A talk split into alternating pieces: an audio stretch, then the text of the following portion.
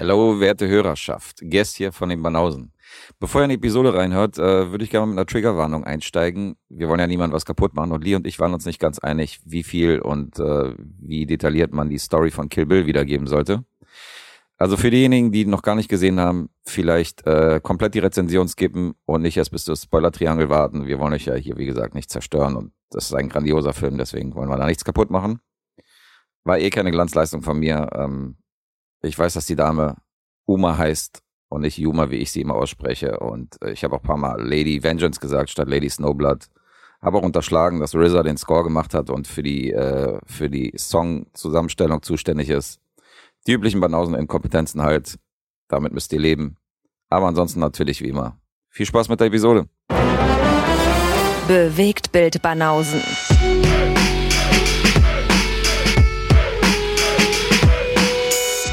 Filme, Kino und Serien, bis ihr kotzt. Palim Palim. Auf ein neues. Auf ein neues. Zum 159. Mal. Genau. Richtig? Ja, 159. Ach, jede Folge mitgezählt. Ja, ja gut. Sonst wird's auch unübersichtlich, oder? Wenn wir die nur nach unseren Episoden Untertiteln sortieren würden. Kann man sicher auch machen.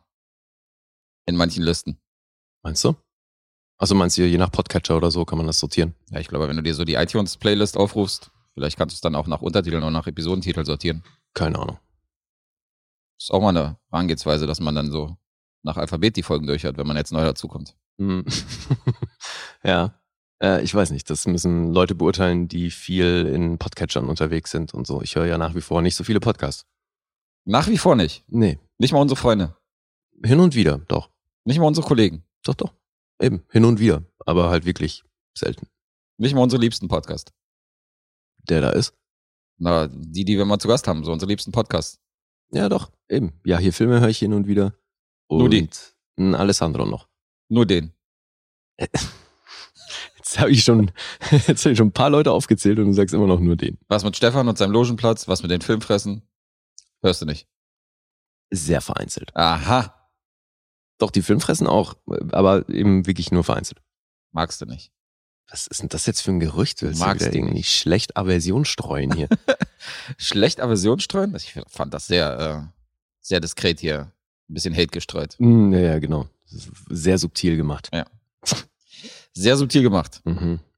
Ja, wir haben ja äh, einiges vor heute, deswegen würde ich mal sagen, fangen wir damit an, dass ich ähm, drei Oscar-Filme nachreiche, Okay. die hier schon rezensiert worden sind, wenn es Mhm. fein für dich ist. Mach. Ähm, ich habe The Lost Daughter gesehen, die Frau in Schwarz, die in Episode 150 eine mäßig begabte Guest-Imitatorin äh, bereits rezensiert hat. Die ist schon klar, dass das die Imitatorin war, ne? Nein, war sie nicht. Wer war die Limit Limitatorin? Ich dachte Isa. Ach so, und Isa hat die Frau in Schwarz rezensiert? Ja. The Lost Daughter. Ich dachte, ja. Gucken wir mal, wer von uns beiden besser hingehört hat. War es Nora? Das war Nora. Huh. Ha! Isa hat The Witcher rezensiert und was war nochmal das zweite? Hast du nicht gut hingehört, oder ja, was? aber trotzdem hat äh, von Nora hat äh, Nora ja, hat ist ja auch Latte, in der Episode war's. Brauchen wir jetzt ja nicht drauf rumreiten. dass du die ganze Rezension verpennt hast, finde ich schon ein bisschen erschreckend. Die ganze Rezension? Nee, also ich, Ich kann mich nicht erinnern, was der zweite Film war. Das ist ja noch was anderes, aber dass du die beiden äh, Rezensenten verwechselst. ja, ich kann mich zumindest an den Inhalt noch grob erinnern. Und was war der Inhalt? Also wie es angekommen ist und so, dass das halt, ähm, naja, der Konsens war so, dass, dass das wahrscheinlich stark stimmungsabhängig ist, wie man den Film empfängt Ja, und wie man ihn dann findet. Und äh, das fand ich eigentlich alles in allem schon sehr interessant. Also ich meine, ich werde ihn ohnehin noch gucken, aber jetzt bin ich auch gespannt, wie du den gefunden hast. Ja, ich bin auch gespannt auf deine Punkte, äh, Punktevergabe, weil ähm, ich habe es ja hier schon ein paar Mal erwähnt. Ich habe ähm, ein Problem mit den drei Schauspielnominierungen von äh, Being the Ricardos. Ich finde die Schauspielnominierung von der Dame aus West Side Story auch nicht besonders gut. Aber hier haben wir natürlich eine legitime Nominierung, weil Olivia Coleman, Die ist legitim, ja? die ist legitim, weil die ist wie immer natürlich sehr, sehr groß in The Lost Daughter. Mhm. Die Frau in Schwarz und die macht das großartig und das ist ein Film, äh, der hat mir gut gefallen. Der hat, äh, der strahlt so eine Unruhe aus und so eine, so eine Atmosphäre, die äh, uncool ist, aber die Hauptfigur gleichzeitig fühlt sich halt auch uncool in dieser in dieser äh, Story, die erstmal du erstmal nicht weißt, wo die hin will, Mhm.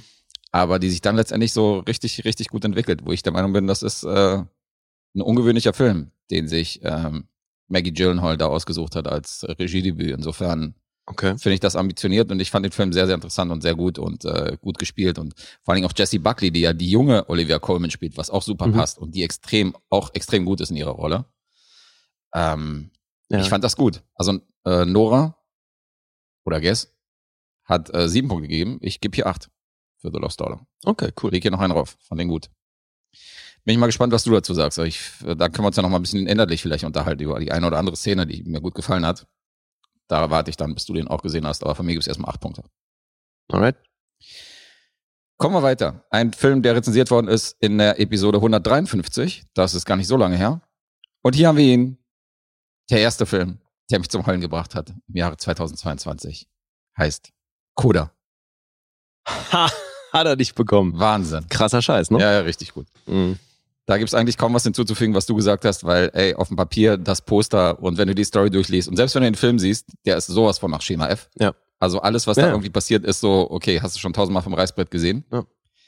Aber alter Falter, wo wir gerade bei legitimer Oscar-Nominierung sind, Der die Vater. Szene Ne? mit dem Vater, Mhm. Alter, wie er ihr so an die Brust fasst. Alter, da ja, war, die Szene ist, äh, die Da Szene sind ist, mir auch die Tränen gekommen. die ey. ist zum Beispiel sehr emotional.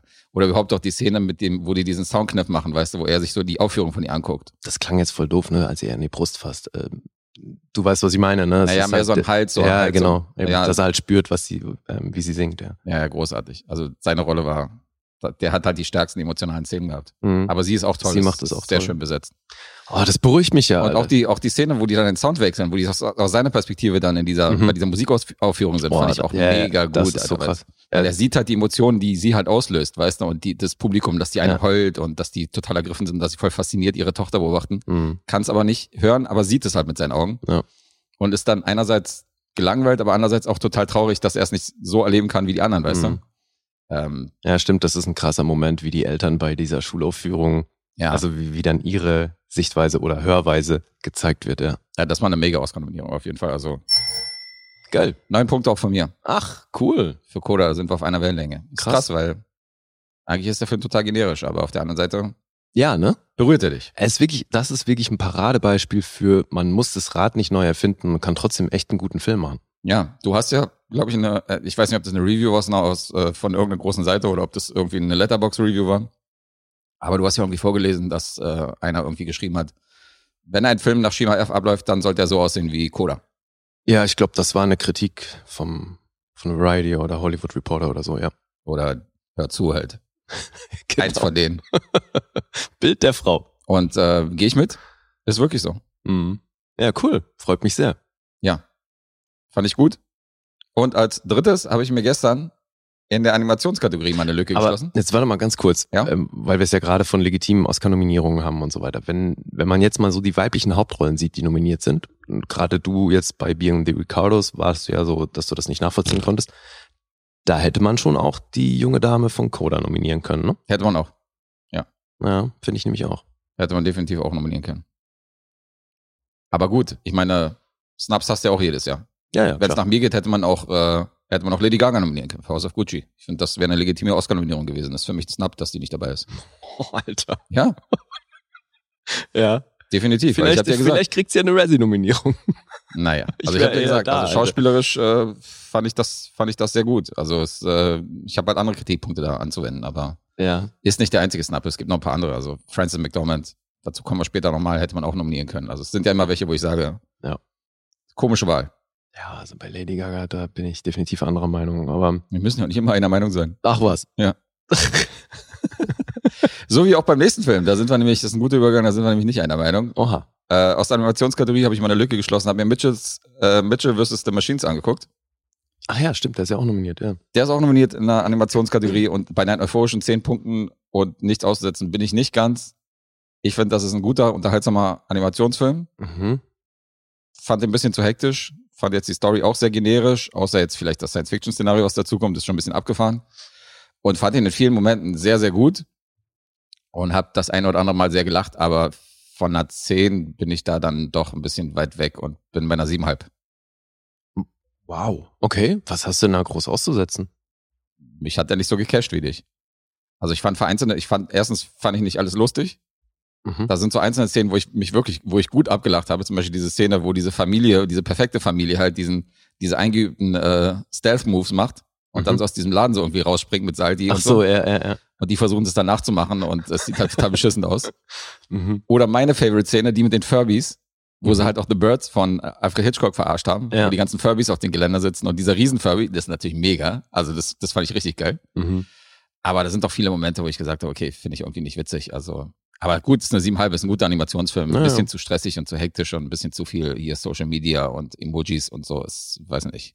Da bist du wohl, das sind wohl die drei Jahre, die du jünger bist. Genau. Da bist du eher am Puls der Zeit mit den, mit den Filtern und den Emojis, dass du das alles so geil fandest. Nee, ich fand da das, ich fand das eher wahnsinnig kreativ, weil es ja die POV von dieser Tochter ist, die ja eben dieses Filmemacher-Wesen hat. Ja. Und sie fand ich halt ein bisschen nervig als Hauptfigur. Oh, okay. Also- ja, gut, das hilft natürlich nicht. Nee. War jetzt gerade so durch dieses von wegen so, ja, ich bin jetzt so voll, steh, äh, häng halt die ganze Zeit meinem Handy rum und macht halt so Filter-Emojis und siehst es dann aus ihrer Perspektive. Da bin ich vielleicht ein bisschen zu alt für, um das jetzt, also es kreativ mag sein, aber vielleicht äh, außerhalb der Zielgruppe. Aber Mhm. ist der siebenhalb ist ja immer noch ein guter, guter Animationsfilm. Ich bin Mhm. dann bei dreieinhalb bei Letterbox, das ist auch noch okay. Klar. Aber nicht ganz weit oben. So, Episode 79 übrigens besprochen von dir, der ist tatsächlich schon eine Weile her. Mitchell versus The Machines. So, das sind meine drei Oscar-Nachreichungen, wenn du die dann gesehen hast. Also beziehungsweise wenn du dann zum Beispiel The Lost Daughter gesehen hast. Da können wir vielleicht da auch nochmal das eine oder andere Wort drüber verlieren. Mhm. Die drei würde ich erstmal in die Tabelle nachtragen, was die Punkte angeht, weil ihr wisst ja, Supporter wissen mehr. Die haben Zugriff auf eine Tabelle, die sehen an, in welcher Episode wir welche Punkte gegeben haben und wann welcher Film besprochen wird. Richtig, die können das einsehen. Und Yep. ich werde das wahrscheinlich auch so machen, dass ich die dann irgendwie gebündelt nachreiche, weil ich habe jetzt auch schon ein paar gesehen. Gerne. Ja, ich habe ein paar Kurzfilme noch gesehen, den einen oder anderen. Mhm. Da warte ich auch noch und guck mal, wie wir die unterbringen. Ja. Und ähm, ja, wenn du dann was gesehen hast, dann machst du es halt, machst es halt gebündelt als Block. Ja. So. Jetzt haben wir ein bisschen vor heute, insofern würde ich sagen, Geht's los oder was? geht los. Yay. Enjoy the show. Ja, wir bringen euch ein bisschen Ablenkung hier in den Kriegswirren. Mhm. Oder du Ja, äh, genau. machst wieder ein Themenabend, bringst dir Panzerkreuzer Potemkin Äh, und Co. oh, Alter, Hast du sowas dabei? bisschen früh, um darum, darüber Witze zu machen, oder? Äh, lieber jetzt. Ja, weiß ich nicht. nee, ich hab, Lieber jetzt, als wenn wir so aus dem Bunker raussenden. So, dann sind die Witze vielleicht Ah. untergebracht. Ich meinte es ja gerade schon zu dir, ich hab da echt so einen Weltschmerzmoment gehabt jetzt die letzten Tage, weil es wirklich so belanglos erscheint, was wir hier machen im Vergleich mit der globalen Situation. Aber man könnte ja auch sagen, gerade jetzt. Von der Warte musst du nämlich rangehen, richtig. Ja. Wir machen Business as usual und äh, lenken euch ein bisschen ab von den schlechten Nachrichten, die ihr im Fernsehen und äh, im Radio hört. Insofern Ja. gibt's von uns Gewohntes. Das altgewohnte und da auch heute wieder mit Punkte raten. Aber wir müssen uns wieder festlegen, weil ich bringe ein Projekt mehr als du. Das heißt, du musst dich wieder entscheiden. Oder willst du es so machen wie die letzten Male? Wenn du mir das anbietest, dann mache ich das so wie beim letzten Mal. Okay. Gut, machen wir es so. Ähm, Fange ich an? Du fängst in jedem Fall an, wenn du einen mehr hast und dann ähm, sage ich dir danach, ob ich den rate oder nicht. Okay. Ja gut, dann ähm, fangen wir mit einem kleinen Film an. Wobei ich habe äh, mehr als einen kleinen Film heute.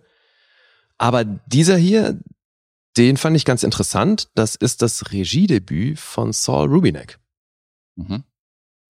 der eigentlich mehr als Schauspieler zugange ist. Hat auch nur ganze fünf Credits.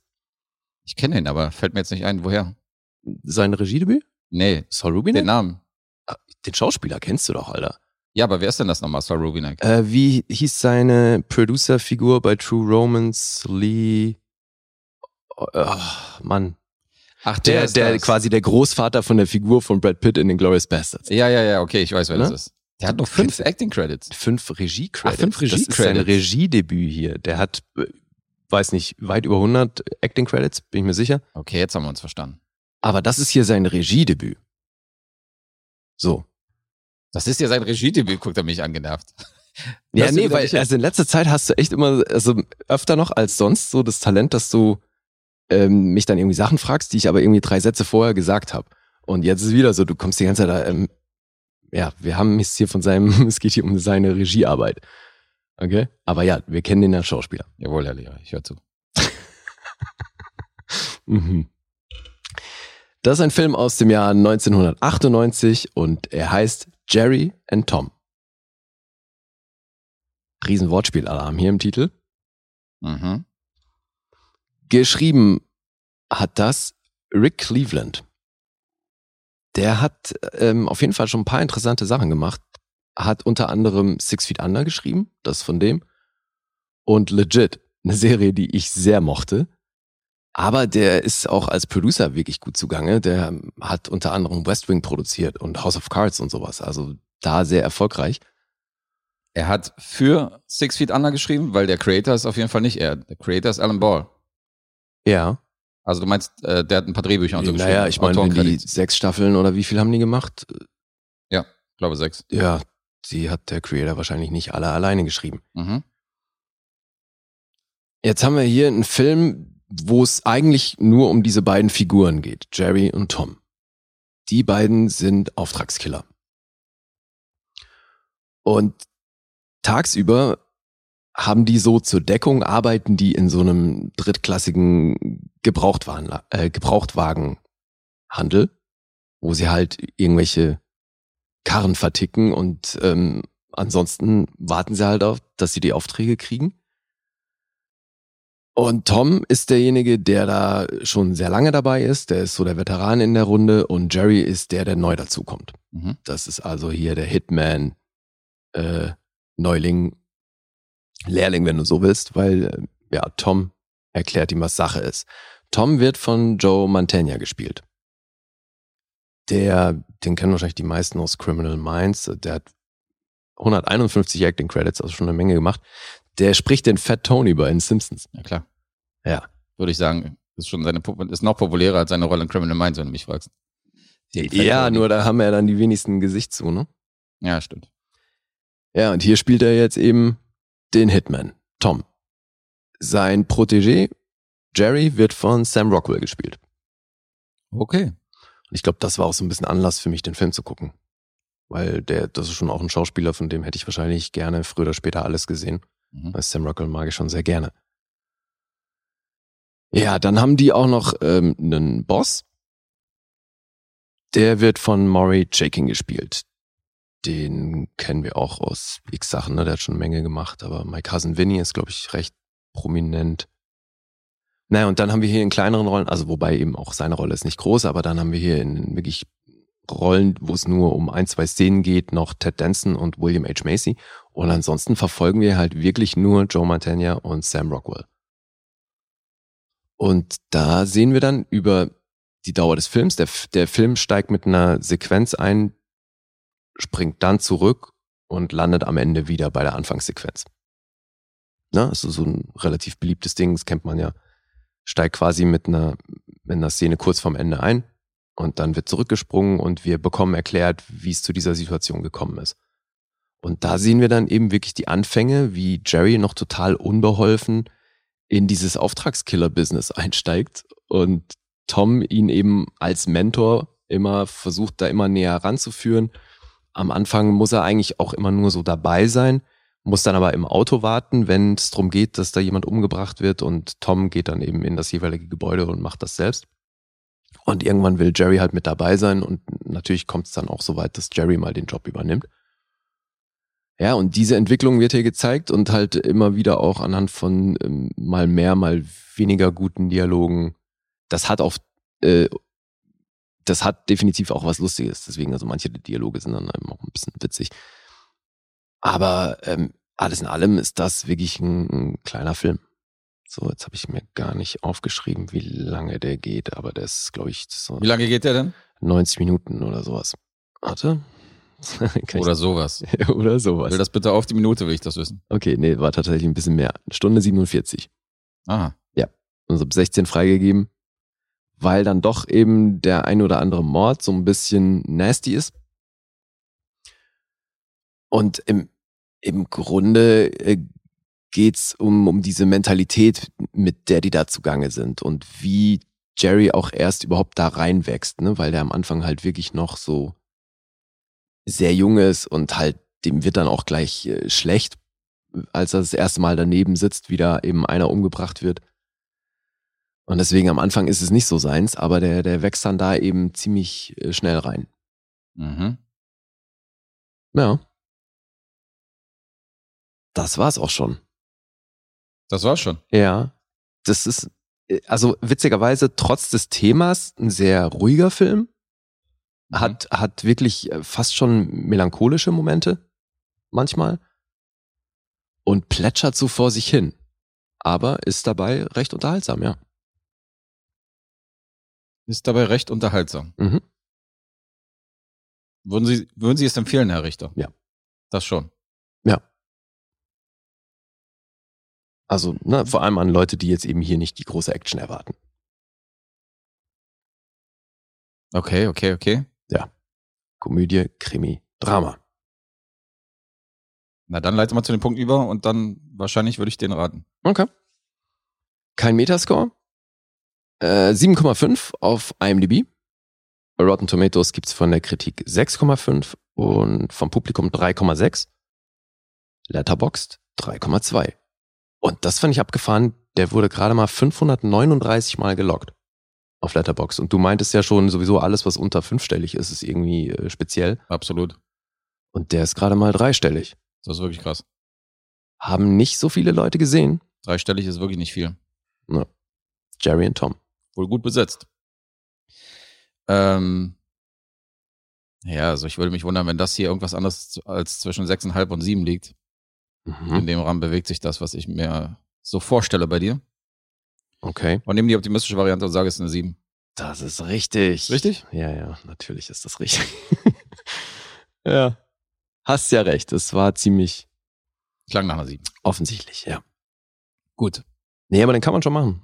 Also, nett würde ich den nennen. Nett. So wie, Don't leave me. I wish to masturbate. so wie das hier. Nette Freizeit, äh, nette Zeitbeschäftigung. Hm.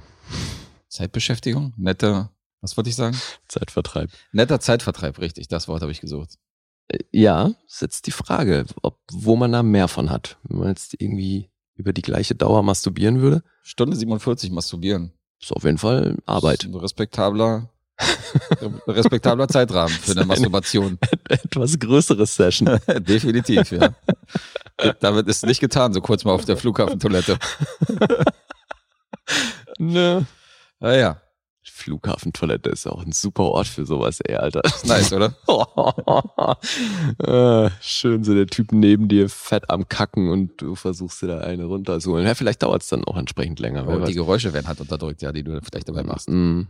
Wenn der Typ besonders laut ist neben dir in der Kabine. Schön. Außerdem geht man davon aus, dass man die im Flughafen sowieso nie wieder sieht. Insofern ist es egal, ob dir das peinlich ist oder nicht, weißt du. Das, Ah, und meinst wenn du? du so, keine Ahnung, wenn es so die Schulklasse ist oder dieses Schulklo ist schon peinlicher, weil die kennst du ja alle. Die Mm. laufen ja über den Gang jeden, jeden Morgen so. Das ist dann da musst, kannst ja eher nicht leisten, irgendwas Peinliches zu machen. Mhm. Obwohl, ich hab mal, ich saß mal mit Steinmeier im Flugzeug, also der hätte dann wahrscheinlich ein falsches Bild von mir. Der war mal im gleichen Flieger von mir und meinte so, bitte der Herr, hat mich so vorgelassen beim Check-in, dann, Mhm. wenn man durch diesen Schalter geht mit dem Flugticket. Und ähm, weiß nicht. Wahrscheinlich hätte ich nicht mit du dem so- Bundespräsidenten masturbiert. Hast du sofort gedacht, nicht in der Toilette masturbieren. Dieses Mal nicht. Das Gell? ist der- Memo ich- an mich selbst. Heute nicht Richtig. masturbieren. Der Präsident ist da, halt dich zurück. genau so. Okay. Okay, gut eingeleitet mit deinem ersten Film, weil ähm, auch in meinem Film spielt eine gewisse Murder Squad eine große Rolle. Oh. Ein Film von der Schneiderliste mal wieder. Ich glaube eh, heute ist der Buddy Count auf unsere Filme verteilt ganz ordentlich. Ich biete den Body Count von 95 mit meinem nächsten Film. Mhm. Muss man erstmal toppen. Naja, da muss ich gerade mal gucken, ob ich, da, ob meiner, der das toppt. Na, guck mal nach. Ja, erzähl mal. Es ist ein Film, den der eine oder andere von euch vielleicht gesehen hat oder eventuell noch sehen will. Denn man dürfte ihn schon mal gehört haben. Kill Bill Volume 1 aus dem Jahre 2003 von Quentin Tarantino. Noch nie gehört. Nie gehört? Ne. Kannst du mal angucken. Ja? Das ist ganz nett.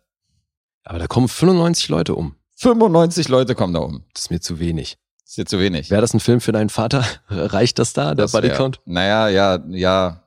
Nee, das ist ihm zu. Wird wenig geschossen auch, ne? So ist, Ja, das ist ihm zu unrealistisch. Das ist zu, ach so. Das ist zu. äh, Kill Bill ist zu viel Fantasy. das ist Fantasy, wirklich. Wenn die da so durch die Gegend springen und keine Ahnung, das ist so. Das ist halt Fantasy. Das ist Fantasy, okay. Mhm. Insofern äh, ist der auch disqualifiziert. Ja, Kill Bill Volume 1 aus dem Jahr 2003.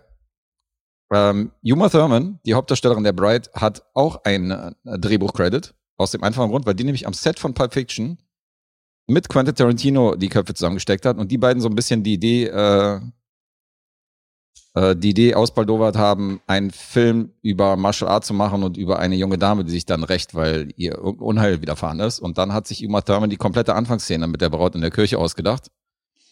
Und äh, Tarantino hat dann weitergesponnen und deswegen hat Uma Thurman als Idee von, der, von dem Charakter der Bride und diese Anfangsszene, die sie halt kreiert hat, hat sie auch ein extra Drehbuch-Credit gekriegt.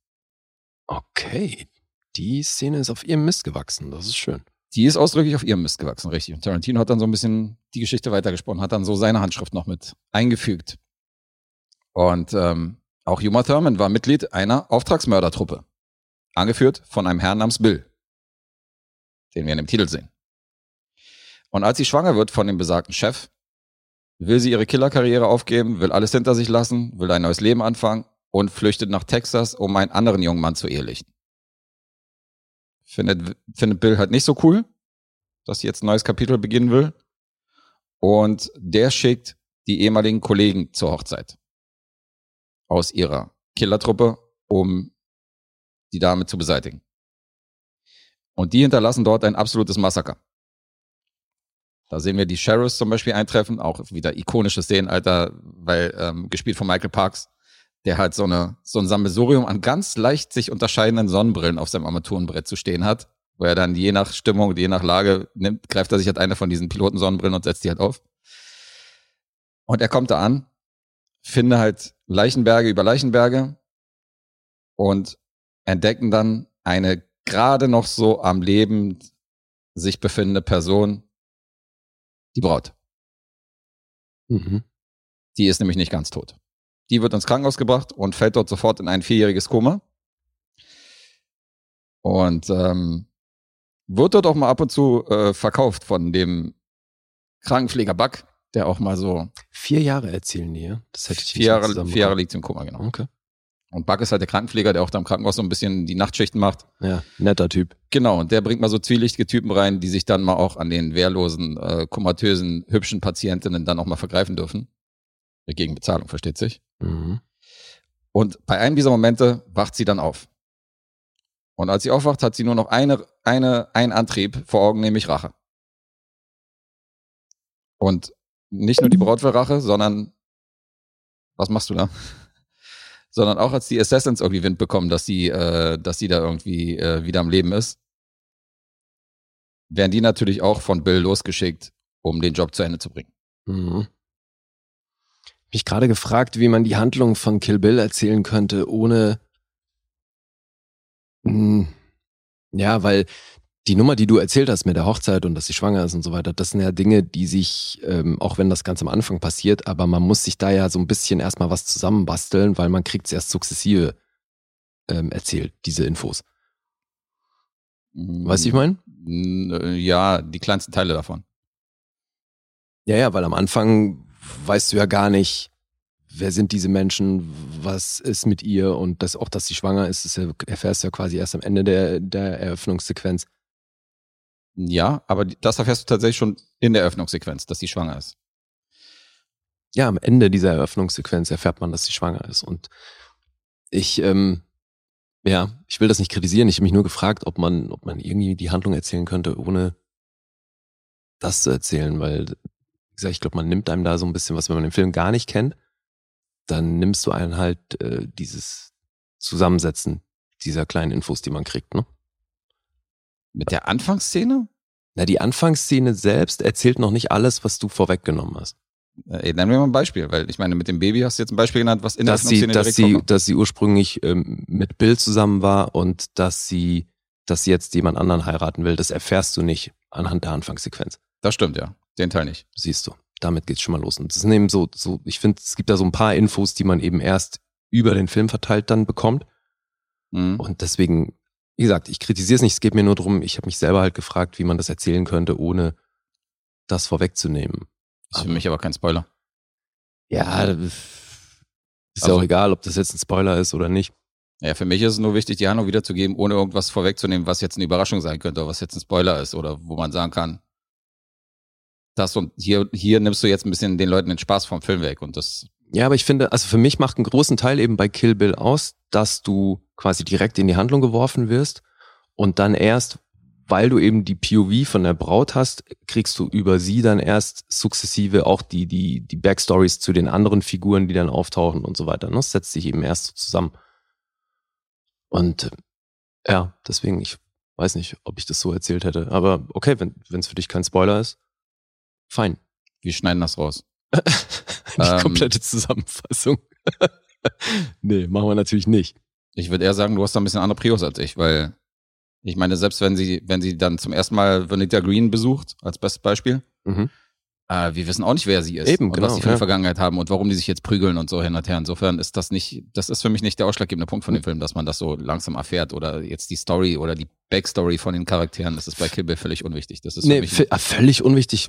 Dickes Veto, Alter. Für mich ähm, macht das wirklich einen großen Reiz des Films aus, dass du mit ihr eben erst sukzessive diese Infos bekommst. okay. Aber das darfst du ja gerne anders sehen. Dann haben wir den Film definitiv anders gesichtet. Also bei mir ist das nicht die oberste Prio bei Kill Bill. Für mich ist das ein Style over Substance Film vom Feinsten. Ich habe auch nicht gesagt, dass das meine oberste Priorität ist, aber dass es gar keine Rolle spielt, da möchte ich eben vehement widersprechen. Okay, wollen wir das in Prozenten noch aufteilen? Wie, wie viel Rolle das für mich spielt? Nein, aber ich meine, wir haben ja beide den Anspruch, ähm, nicht zu spoilern. Und wenn du jetzt voraussetzt, Ja, aber ganz ehrlich, das ist in jeder Inhaltsangabe, ist das so beschrieben, wie ich jetzt gerade gesagt habe. Das ist jetzt nicht so, dass ich jetzt hier irgendwelche Szenen vorwegnehme. Also, das hatten wir aber schon oft, dass manche Inhaltsangaben definitiv auch schon zu viel vom Film verraten. Das ist ja auch egal. Ich sag dir nur, weil ich mag den Film auch sehr. Ich gehe mal Mhm. fest davon aus, dass du den magst. Äh, würde mich sehr wundern, wenn nicht. Und mi- kam ich noch nicht zu. Ja, und für mich macht das einen gewissen Reiz des Films aus. Auf keinen Fall die oberste Priorität, aber das ist für mich schon ein, ein wichtiger Aspekt in dem Film. Okay. Dann tut's mir leid, wenn ich euch jetzt hier die Rezension versaut habe von diesem tollen Film. Das wollte ich nicht. Was soll ich jetzt machen? Nichts, mach weiter. Ich, ich finde es nur interessant, weißt du, also weil das ist ja genau das Ding, warum wir auch über, überhaupt über Filme sprechen.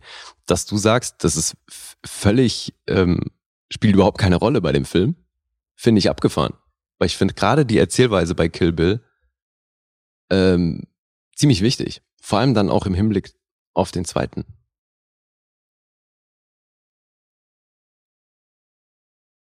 Fragender Blick bei ja, da muss ich Okay. drüber nachdenken. Was soll ich Ja. dir sagen? Also, Nee, nee, ist, ist legitim. Alles gut, erzähl weiter. nee, da muss ich jetzt drüber nachdenken. Okay. Hab ich was losgetreten. Äh, ja, okay. Dann gehe ich nicht weiter auf die Story ein, sondern überspringen wir hier noch einen gewissen Teil. Ähm, Wie, warum, was wolltest du denn jetzt noch erzählen? Wer das, weil du das jetzt plötzlich doch als Spoiler siehst oder warum? ja, na, wenn du jetzt schon bei der Anfangsszene sagst, dass das schon sehr viel von dem Film vorwegnimmt, dann äh, gehe ich erst recht nicht auf die einzelnen Charaktere ein und auf die einzelnen Antagonisten. Das ist ja voll dämlich. Also, Warum? ja, weil ich dann erst recht vorweggreife in die Handlung. Du- Weil ich meine, für mich ist das, für mich ist das, wie gesagt, für mich ist das primär ein Style over Substance Film. Ob ich jetzt erfahre, dass, also, äh, wie gesagt, also jedes andere Wort ist jetzt, ist jetzt äh, wieder, ist jetzt für dich wahrscheinlich wieder ein Spoiler. Insofern lasse ich das. Ich weiß jetzt einfach nicht, was ich erzählen soll und was nicht. Du sprichst ja nur über den ersten, ne? Ich spreche nur über den ersten. Ja, weil ich finde, man kriegt ja im zweiten Teil noch sehr viele Infos, die den ersten ähm, unterstützen. Ja. So, deswegen, ich finde, man kann trotzdem über die einzelnen Figuren sprechen. Äh, vielleicht sprichst du nicht äh, über genau über jedes Verhältnis, was die miteinander haben. Ja, aber es sind doch alles, habe ich doch schon gesagt, das sind doch alles ihre ehemaligen Kollegen von der, von der Crew gewesen. Genau, ja. Ja. Und ich meine, auch das erfährt man relativ schnell, weil, weil wir sehen ja in der Anfangsszene, von wem sie vermöbelt wird. Ja, ja, und dann hat sie auch diese Liste. Dann hat sie diese Liste und Ja. wir sehen sogar, wen sie besuchen wird in nächster Zeit. Also deswegen, Genau, nee, das ist ja auch fein, aber eben wie sie zu den einzelnen Leuten konkret steht, das erfährt man dann immer, wenn es um den jeweiligen erst geht. Mhm. Was ich meine? Deswegen, also du kannst, glaube ich, trotzdem problemlos noch die eins. Ich meine, von mir aus kannst du ja eh komplett spoilern, dann müssen wir halt nur triangeln. Weil ich habe den ja mehrfach gesehen. Ja gut, nee, dann habe ich auch keinen Bock hier rumzutanzen, dann Nee, eben. Mache ich jetzt die Spoiler-Triangel und äh, machen wir hier so weiter, wie ich dachte. Mhm. Okay, also ich äh, setze hier ein Kapitel und äh, für diejenigen, die Kill Bill noch nicht gesehen haben, die können hier gerne vorskippen. Ich bin der Meinung, dass man diese Rezension auch hätte hören können, ohne dass man jetzt dieses Spoiler-Triangel hört, aber gut, der eine oder andere ist vielleicht ein bisschen empfindlicher da, deswegen spoilere ich an der Stelle und ähm, sag jetzt mal, was ich hier gerne gesagt hätte. Ähm, Du, habe ich ja, warst, du warst beim Krankenhaus in einem Koma. Sie war vier Jahre im Koma und dann hattest du es von Bug. ja, ich habe erzählt, sie ist aufgewacht und dann nimmt sie Rache. Ja. Habe ich schon erwähnt, dass in der Kirchenszene am Anfang Samuel L. Jackson ein Cameo hat als toter Orgelspieler. Nee. Habe ich auch nicht gewusst. Wenn man dich gefragt hat, ob der, ob Samuel L. Jackson in Kill Bill mitgespielt hat, Wow. hat er. Krasser Scheiß. Ja, die erwähnen den sogar in einem, in einem Gespräch bei den Sheriffs, dass er gesagt hat, sogar den Orgelspieler haben sie irgendwie umgenietet und dann siehst du den da rumliegen. Das ist Samuel L. Jackson. Abgefahren. Ja. Krass. Ich habe den echt schon ein paar Mal gesehen, das ist mir nicht einmal aufgefallen. Ich bin mir auch nicht sicher, dass du ihn erkennst in dem Film. Also ich, mir ist auch nicht aufgefallen. Mir ist danach erst bei der Recherche habe ich es gesehen, aber ich bin mir nicht sicher, dass man den wirklich sieht. Du siehst ihn wahrscheinlich irgendwo rumliegen, so von hinten oder so. Hm. Ähm, ja, Ja. Ja gut. Dann erwähne ich noch, dass die, äh, dass die Killer, die halt äh, sie besuchen, Vanita Green, halt angefangen, L. Driver, Oren Ishii, Sophie Fatal und Gogo Yubari sind halt mittlerweile sehr ikonische Figuren gewesen und ikonische Antagonisten auf der Seite der, ähm, auf der Seite der äh, Bösewichte in dem Film. Mhm. Du hast in den einzelnen Kämpfen für mich perfekt eingesetzte Musik. Du hast schon die Intro, die so eine Verbeugung von den Shaw Brothers ist und von den alten Hongkong-Studios. Und ähm, du hast sogar ein paar Szenen, die direkt in den Shaw Brothers Studios gedreht worden sind in Hongkong. Als Verbeugung von Tarantino, weil er gesagt hat, wenn er so einen Film dreht, wo er sich von dem alten Martial Arts Kino inspirieren lässt, dann muss das auch in dem Studio direkt gedreht worden äh, werden. Und da hat er, hat er sich auch eingemietet und hat ein paar Szenen da gedreht. Da hat man ja auch, also ich weiß genau, was du meinst, weil da hast du ja äh, diese Momente, wo du einen farbigen Backdrop hast und dann siehst du nur die Silhouetten. Mhm. Genau. Das ist ja genau das. Ja, ja, genau. Und diese Tonaussetzer und so zum Beispiel ist ja auch noch so ein, Mhm. so ein typisches Ding so bei den alten Hongkong-Filmen. Ja, und ähm, wenn wir schon beim Sound sind, du hast perfekt eingesetzte Musik für mich. Du hast so über diese Indie-Musik von äh, The 5, 6, 7, 8 äh, mit diesem Huhu, die dann singt vor diesem Riesenbrawl in dem, in dem Sushi-Haus. Mhm. Ähm, wo dann Ishis Schergen auf, auf einen zu, zu, äh, zurennen und so weiter. Da ist übrigens, da mussten sie übrigens die Szene ein bisschen von der Tonalität, von der Brutalität ein bisschen runterschrauben und da hat Tarantino halt einen Kniff gemacht und hat dann Schwarz-Weiß mit reingenommen. Ja. Hat dann bestimmte Szenen in Schwarz-Weiß gedreht, damit das Blut nicht so spritzt und damit das nicht so gewalttätig rüberkommt. In der japanischen Version hast du übrigens diese Schwarz-Weiß-Szene nicht drin. Mhm. Da ist das alles durchgängig in Farbe. Ja.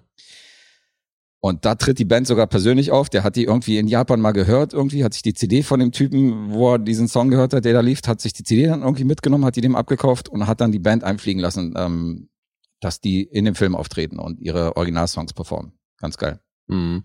Und für mich die absolute Perfektion in Sachen Musik eingesetzt im Film.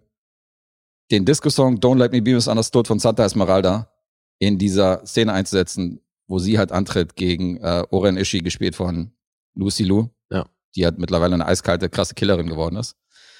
Und ähm, der, Der Song ist eh krass. der Song ist mega. Zumal der ja im Original ist, der so weit entfernt von einem Disco-Song. Das ist ja eigentlich ein Gospel. Mhm. Und die Version schockt ja eh schon mal. Ja, ja, die ist Und mega.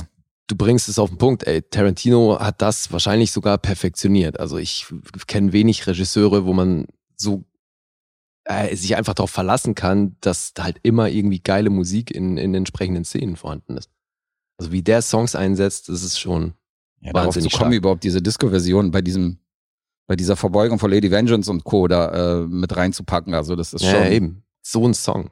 Super geil. das ist wirklich krass und das passt einfach wie die Faust aufs Auge. So, das ist, ist Perfektion in Sachen Musik und in Sachen, äh, ja, dann teilweise auf diese Wasserpumpe schneidet, so, weißt du, und du an diesen, diesen Rhythmus von dieser Pumpe, so dieses hoch und runter siehst, so während die halt im Hintergrund kämpfen. Das, Also alles, was so Kamera, Musik angeht und äh, die Choreografie dieser Szene ist für mich Ach, du meinst die, äh, in, in dem Garten, diesen Brunnen? in dem Garten, ja, Ja. überhaupt die ganze, das ganze Setting. Naja, wobei eben hast du ja gerade schon, glaube ich, erwähnt, ne? Die Szene ist ja fast eins zu eins übernommen. Ja, ja, klar, auf jeden Fall. Also nicht eins zu eins, aber er hat sich schon Na, optisch. Also was, was die Optik von diesem Garten angeht und alles, habe ich mir mal sagen lassen, Ja. dass das wohl ziemlich nah am Original ist. Ja, auf jeden Fall. Was äh, Oran Ishis Kindheit angeht, hat man eine Animierte-Sequenz noch mit reingenommen, reingenommen, was übrigens aus den Animationsstudios stammt, die auch für Akira zuständig waren, für den Animations-Akira. Ja. Ähm, fand ich auch sehr interessant, fand ich auch einen guten Kniff. Also alles, was Tarantino hier rumprobiert hat und was er so ein bisschen eingebaut hat, finde ich, passt wie die Faust aufs Auge. Und gleichzeitig hat er halt eine große Verbeugung gelegt vom Hongkong Martial Arts äh, Filmklassikern der 70er Jahre, 80er Jahre. Das gelbe Outfit der, Bra der Bride ist natürlich an Bruce Lee orientiert aus Game of Death. Ja.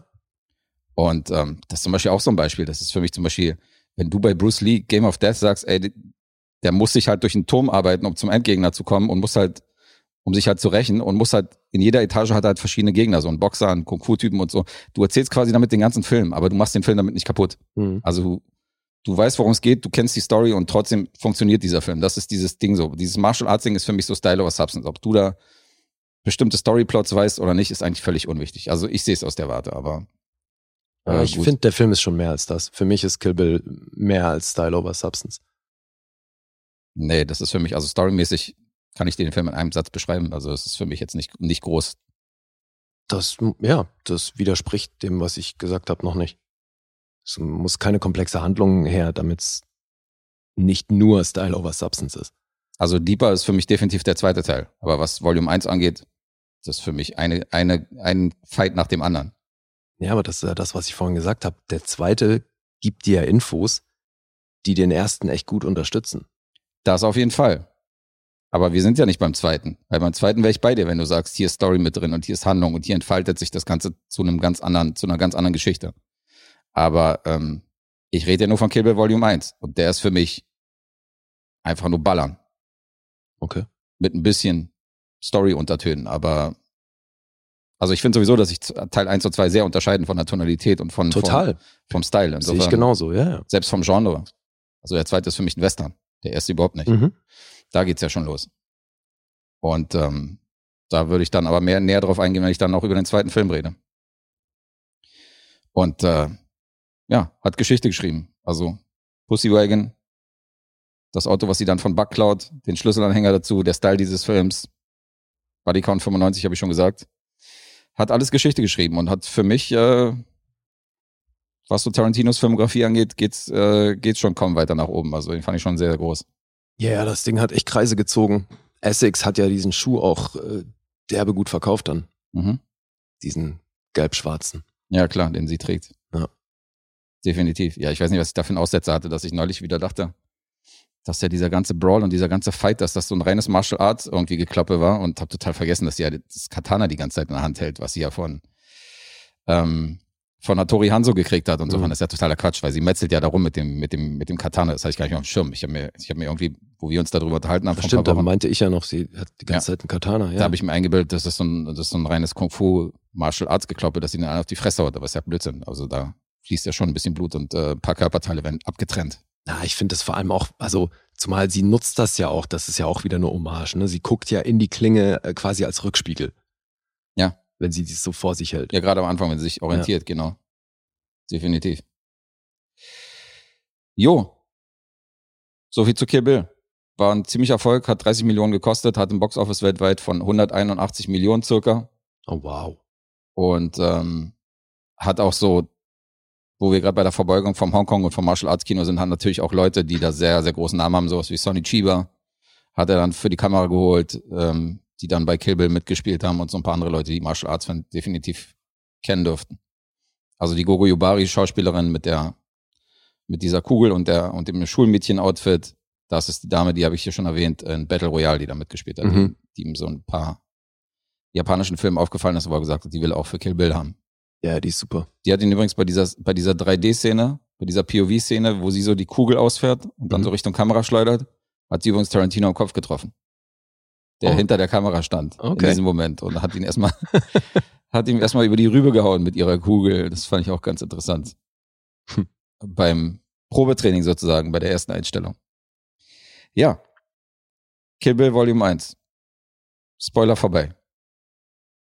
Sehr schön. Punkte. Ja. IMDb 8,1. Hat Metascore von 69 nur. Oh. Rotten Tomatoes 7,7. 3,4 vom Publikum und Letterboxd ist bei einer 4,1. Metascore 69, das überrascht mich. Mhm. Weil ich meine, was willst du an dem Film groß aussetzen? Also klar, wenn jetzt Leute sagen, ich habe keinen Bock auf Gewalt in Filmen, dann sind sie hier natürlich falsch. Aber dann guckst du dir, glaube ich, so einen Film auch nicht an. Naja, gut, es gibt ja so Leute wie Roger Ebert oder Antje Wessels.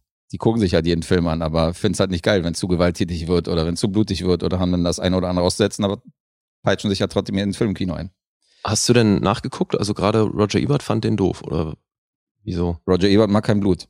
Ah ja? Insofern Okay. ist das wahrscheinlich kein Film, der ihm gefallen würde. Ja. Der mag selten Filme, die irgendwie äh, Gewalt zeigen und Kill Bill zeigt Gewalt. Insofern wäre er wahrscheinlich einer von den Kritikern, die die Quote hier ein bisschen runterziehen würden. Jetzt hast du bisher immer nur von ikonischen Szenen gesprochen und dass Musik perfekt eingesetzt wurde, aber du hast noch nicht, darüber hinaus noch nicht wirklich erzählt, wie du ihn findest. Ich habe schon mal erzählt, dass der beste, äh, beste Tarantino neben Pulp Fiction ist. Insofern, Ach so, okay, gut, dann siehst du das offenbar sehr ähnlich wie ich. Weil ich meine, das ist ja schon auch, also ich bin ein bisschen überrascht über die Zahlen, aber- aber auf der anderen Seite dann auch wieder nicht, weil jetzt, das war ja schon zu einem Zeitpunkt nach Pulp Fiction war es ja eh so, dass dann jeder den nächsten Tarantino sehen wollte. mhm. Und bei Kill Bill war das natürlich schon längst so. was meinst du, es war längst so? Naja, dass Tarantino diesen Namen hatte, dass der eben auch für, für, für eine eigene Sorte Film steht. Ja, aber Jackie Brown hatte die Leute eher ein bisschen enttäuscht. Das genau, weil die Erwartungshaltung durch Pulp Fiction schon genau die war. Genau. Und ähm, ich sag aber, aber deswegen sind die Leute trotzdem halt noch bei Kill Bill natürlich ins Kino gerannt, weil es halt wieder hieß jetzt der nächste Tarantino. Ja, ja, klar. Deswegen war der auch so Mir ging's erfolgreich. darum, dass der eben für sich einfach schon so einen Stellenwert hatte, dass er halt mit seinem Namen einfach für was stand. Ja, klar. Für eine bestimmte Sorte Film. Aber es ist krass. Ich meine, das Martial Arts Genre im, im Kino fand ja da zu diesem Zeitpunkt kaum noch statt. Und der hat mit seinem Film einfach mal wieder das Sechsfache gemacht. Also insofern, Ja, also vor allem Ging fand das nicht in, in, nicht in der Größenordnung statt. Ne? Das waren dann halt eher so B-Movies ja eben. oder eben, ähm, irgendwas aus dem asiatischen Raum. Ähm, also ich wäre enttäuscht, wenn du hier nicht bei 10 bist. Ich Jo. sag 10. Jo, jo, jo. Okay, cool. Aber dann kannst du klingeln, weil ich bin hier auch sowas von bei 10. Ja, okay. So ein Trage ich dich auch mit einer 10 ein. gehört für mich auch auf jeden Fall zu den allerbesten Tarantino-Filmen.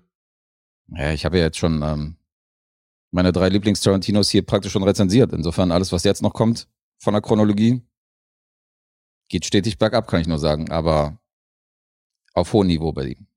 In seiner Filmografie auf jeden Fall. Auf sehr hohem Niveau, aber ähm, was Kill Bill, Reservoir Dogs und Pulp Fiction angeht, also da ist er seitdem noch nicht reingekommen, wenn du mich fragst. Mhm. Okay, ich stelle jetzt mal keine weiteren Fragen zum zweiten Teil von Kill Bill. Und ich glaube, stattdessen sprechen wir jetzt über einen gemeinsamen, oder? Mhm. Über welchen sprechen wir denn jetzt? Das darfst du gerne entscheiden. Hm, Dann würde ich sagen, fangen wir doch mit unserem Kinobesuch an. Okay. Ein aktueller Oscar-Kandidat. Dreifach gleich. The Tragedy of Macbeth. Ja. Wir Aus- machen, wir machen weiter in der Oscar-Vorbereitung. Ja, aus dem letzten Jahr natürlich. Auf Deutsch nur Macbeth. Mhm. Warum auch immer. Ja, Naja. Hießen ja die meisten Verfilmungen, hießen ja einfach Macbeth. Das ist ja jetzt. ja, gerade deswegen. Also hätte man noch die Hätte Chance, sich das irgendwie zu unterscheiden. Na gut. Ja, dreifach Oscar nominiert für Production Design, Kamera und die beste männliche Hauptrolle. Denzel Washington ist hier nominiert. Und es ist ein Film von Joel Cohen, der hier seinen ersten Solo-Credit hat für die Regiearbeit an diesem Film. Aber den kennt man natürlich von den Coen Brothers. Äh, Das ist hier sein 26. Credit. Und ich glaube, wir beide haben eh die meisten Coen-Filme wahrscheinlich gesehen, ne? War das eine Frage? Ja. Weiß ich nicht. Ich kenne die. Also ich habe viele gesehen, definitiv, aber Ja. dazu müsste ich jetzt die Filmografie aufrufen, um zu wissen, ob es die meisten sind. okay. Ich weiß, ich, Hättest du jetzt auch mal grob schätzen können, von 26 Credits hast du auf jeden Fall einige von gesehen. 26 haben die. Nein, jetzt eher, weil das ist ja jetzt hier sein erster Solo-Credit. Ich habe eine Menge gesehen, sagen wir mal so. Ja. Prozentual fragst du mich jetzt wieder zu viel. Okay, ja, ich wollte schon wieder Fragen, die keine Mann. Digga, das war doch jetzt auch nicht, ich wollte nicht die genauen Prozente von dir. Ich habe die meisten gesagt, das kannst du jetzt grob schätzen. Jedenfalls hat er hier eben auch das Drehbuch geschrieben und natürlich basiert das auf dem Stück von Shakespeare. Und Drehbuch geschrieben insofern, weil die hier nur geringfügig was abgeändert haben von dem klassischen Stück. Deswegen äh, die Texte, die hier vorkommen, sind größtenteils die, die man eben aus dem Stück kennt, wenn man es dann mal auf Englisch gelesen hat. Insofern gibt's da keine großen Überraschungen, demzufolge auch keine großen Überraschungen, was die Handlung angeht. Möchtest du erzählen, worum es geht? Als jemand, der sogar die Bücher gelesen hat und sich vorbereitet hat, indem er, indem er hier äh, noch äh, die literarische Vorlage von Macbeth noch ein bisschen nachgeholt hat, solltest du das eher machen als ich. Naja, also ich habe das Stück auf Deutsch äh, damals mal gelesen, klar, einiges von Shakespeare gelesen, auch im Rahmen der Ausbildung. Aber jetzt wollte ich mir das eben nochmal auf Englisch durchlesen, habe da aber nur den ersten Akt äh, äh, geschafft. Aber war auf jeden Fall trotzdem eine ganz gute Einstimmung. Da gehört schon ein bisschen zum guten Ton. Von jedem Schauspieler, dass er mal irgendwie Shakespeare performt auf der Bühne oder, oder im Ja. Film. So. Also es ist ja schon irgendwie so ein, Bis dann so weit kommt, ey, aber klar, Shakespeare ist Champions League. wollte gerade sagen, ist ja schon so ein kleiner Ritterschlag, oder? Naja, das hat ja schon auch seinen Grund, dass diese Stücke seit Jahrhunderten immer wieder aufgeführt werden. Eben, ja. Also der hat ja wirklich einiges geschrieben, was immer noch performt wird. Mhm. Ja, Okay. Ähm, ja, die Handlung ist eigentlich relativ, kann man relativ knapp zusammenfassen. Es geht um einen äh, Schotten, eben den Herrn Macbeth. Und der bekommt von drei Hexen erzählt, dass er der nächste König von Schottland wird. Hat dann eine sehr ambitionierte Frau, die diese Ansage unterstützt und auch befeuert, indem sie sagt, wenn der König zu uns kommt, ist das die perfekte Gelegenheit, den umzubringen. Und äh, ja, so wird Macbeth König von Schottland. Das ist eigentlich grob die Handlung. Findest du, man muss da noch weiter drauf eingehen oder? Nee. Das ist jetzt hier auch wieder so ein Ding. Jetzt können, würden wahrscheinlich viele sagen, das kriegst du gar nicht gespoilert, weil, weil es eben dieses Stück schon seit Jahrhunderten gibt und sich nie groß verändert hat. Ja gut, das spielt wiederum keine Rolle. Es kann ja, Finde ich auch. kann ja eben. sein, dass Also- man doch nichts davon gesehen hat. Ja, eben. Und dass man das Stück noch nie gehört hat oder gelesen hat und so. Und deswegen, also, aber trotzdem, also diesen, diesen Aufstieg, das ist grob die Handlung und dass das natürlich mit einer Menge Stress verbunden ist, weil das ja nicht von allen Umliegenden so supported wird. Das ist, glaube ich, auch klar. Und ich glaube, was diesen Film besonders macht, ist natürlich eben das Production Design und die Kamera und wie es generell aufgezogen ist, weil wir sehen das hier alles in Schwarz-Weiß. Und das haben sie alles ähm, im Studio gedreht. Deswegen hat das ganze Ding schon echt einen speziellen Look. Ich denke, das äh, rechtfertigt auch diese Nominierung fürs Production Design, Mhm. weil der kommt optisch äh, schon echt sehr anders daher. Ich finde es auch besonders interessant, ähm, da ja die Kamera nominiert ist. Und die hat ja Bruce Del Bonnell gemacht. Und Bruce Del Bonnell wiederum war der Kameramann von Die fabelhafte Welt der Amelie. Mhm. Und das ist ja nun komplett eine andere Baustelle. Wenn du den jetzt mit Macbeth und der Optik von Macbeth vergleichst, dieses ähm, Mm, Ja. saubere Schwarz-Weiß mit, mit diesem knallbunten, verträumten. Ich finde, ah, sauber hätte ich hier als letztes. Ich finde, das sieht schon Du alles sehr, sehr steril und durchstrukturiert sauber? aus. Ja. Aber ich finde gerade, weil es so viele Passagen gibt, wo du auch immer so einen leichten, wie so einen Nebel im Raum hast, der, Ja, der, der der so ein bisschen was Milchiges gibt, der Optik ist das nicht immer sauber. Nee, du meinst jetzt, ja, für dich ist sauber gleich klar. Für mich ist sauber halt so, du hast hier Nebel, du hast so ein, so ein bisschen so diese Bühnenoptik, du hast so sterile Locations, wo wenig drin steht. Mhm. Sowas Aufgeräumtes. Es sieht Das alles ist sehr alles aufgeräumt sehr und ordentlich clean aus. und Genau, so, es sieht ja. alles so aus, als hätte, als wäre alles an seinem richtigen Platz, selbst Ja. wenn wir irgendwo im Moor sind oder so. Ja, das ja, das würde genau. ich damit sagen. Und Das auch immer überall gut durchgewischt und so, ne? Also es Genau. sieht alles super clean aus halt. Genau. Ja. Sogar, so ein- sogar so die Momente, die eigentlich dreckig sind, sehen irgendwie halt sehr clean aus. Wie so ein Penthouse. Ja, du hast mega viel Platz, Ja. hast aber hier einen Designertisch und da einen Stuhl irgendwie vier Meter weiter. Ja, es ist, alles ja sowieso, klar. Was die Einrichtung angeht, wahnsinnig minimalistisch, ja. Ja. Da waren die Schweden zugange. Genau. Aber nicht die von Ikea. Äh, Nee. nee, Bei das ist das ja Gegenteil. echt hohes Design alles, ja. nee, aber stimmt schon. Look, äh, also der Look ist natürlich ein anderer als der bei Amelie, aber jetzt vergleich mal zum Beispiel, es gibt recht viele Einstellungen, wo du so einen Denzel Washington recht nah hast.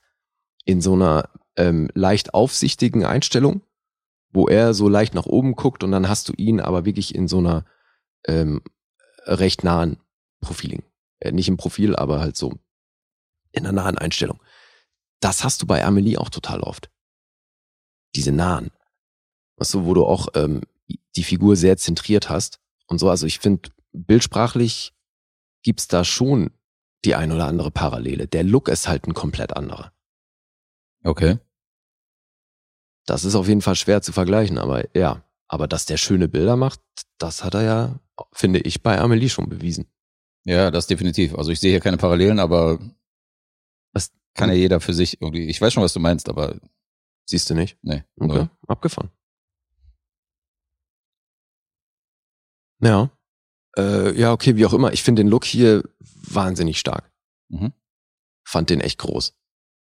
Für mich unterstützt er auch total gut dieses Ding, dass du hier so ein uraltes Bühnenstück in so ein Szenario wirst. Was ja eigentlich das ist, was es sein soll, aber eben das in, in Murder Clean. Und irgendwie macht das was Großes, finde ich damit. Ist voll schwer in Worte zu fassen, aber ich fand das groß. Mhm. Wie geht's dir damit? Ja, ja, ich finde, es ist ein interessanter Ansatz. Ich habe halt mein Problem so mit Shakespeare-Verfilmungen. Ich finde die halt alle immer etwas anstrengend. Die werden bei mir nie ganz oben landen, weil ob ich den in Englisch gucke oder mit Untertiteln oder in Deutsch, da ist immer ein Teil, wo ich denke, da ist immer irgendwie ein Satz dazwischen, wo ich denke, was hat er jetzt gesagt oder was wollte er jetzt sagen? Ja. Und das bringt mich dann so ein bisschen aus der Story raus. So. Verstehe. das alles ein bisschen, du musst halt die ganze Zeit irgendwie dranbleiben und zuhören und genau wissen, okay, Ja, ja. was passiert in diesem Moment. Ja. Und das geht so ein bisschen an meiner Aufmerksamkeitsspanne. Aber ansonsten fand ich den Ansatz, den die hier gewählt haben und ähm, die Optik, den Look und die Schauspieler sowieso, die haben ja hier, ähm, die haben ja das Ganze nicht nur in 4 zu 3 gedreht, was schon eine interessante Wahl ist. Also Mhm. hier er, Joe, Joe Cohn, sondern der hat ja einige Amerikaner in der Besetzung, was auch unüblich ist für, Mhm. für ein Macbeth-Stück, weil du hast ja hauptsächlich britische Schauspieler, dann hat er so viele Leute aus dem, aus äh, hier vom POC in im Cast. Aber warte mal, jetzt hast du gesagt, du hast hier hauptsächlich britische Schauspieler. Das ist ja gerade nicht der Fall. Normalerweise in der Macbeth-Verfilmung. Normalerweise, Du ja. hast normalerweise in der Mhm. Macbeth-Verfilmung, wenn du die siehst, in Ja, der klar. Vergangenheit, die Orson Welles-Verfilmung oder sonst Logisch. was, sind fast nur britische Schauspieler zu sehen. Ja. Und er hat hier einen anderen Ansatz gewählt und hat Amerikaner besetzt. Und hat, Orson Welles hat mal Macbeth gemacht? ja, das ist zum Beispiel eine, die ich kenne. Das ist ja geil. Mhm. Muss ich, der muss ich mir mal angucken. Ja, hast du die mit ähm, Fassbender gesehen? Nee, eben auch noch nicht. Auch nicht, okay. Nee. Ja, die habe ich auch in meiner. Aber äh, Meine ist, äh, ach so, du hast den auch noch nicht gesehen, weil ich bin mir nicht sicher, verwenden sie da auch den originalen Text? Die Fassbender-Version? Ja. Weiß ich nicht. Okay.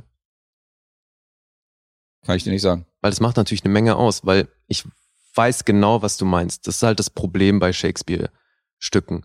Dass im Grunde jeder Satz ist eine Metapher oder es ist halt super oft sehr bild, ähm, bildhaft gesprochen.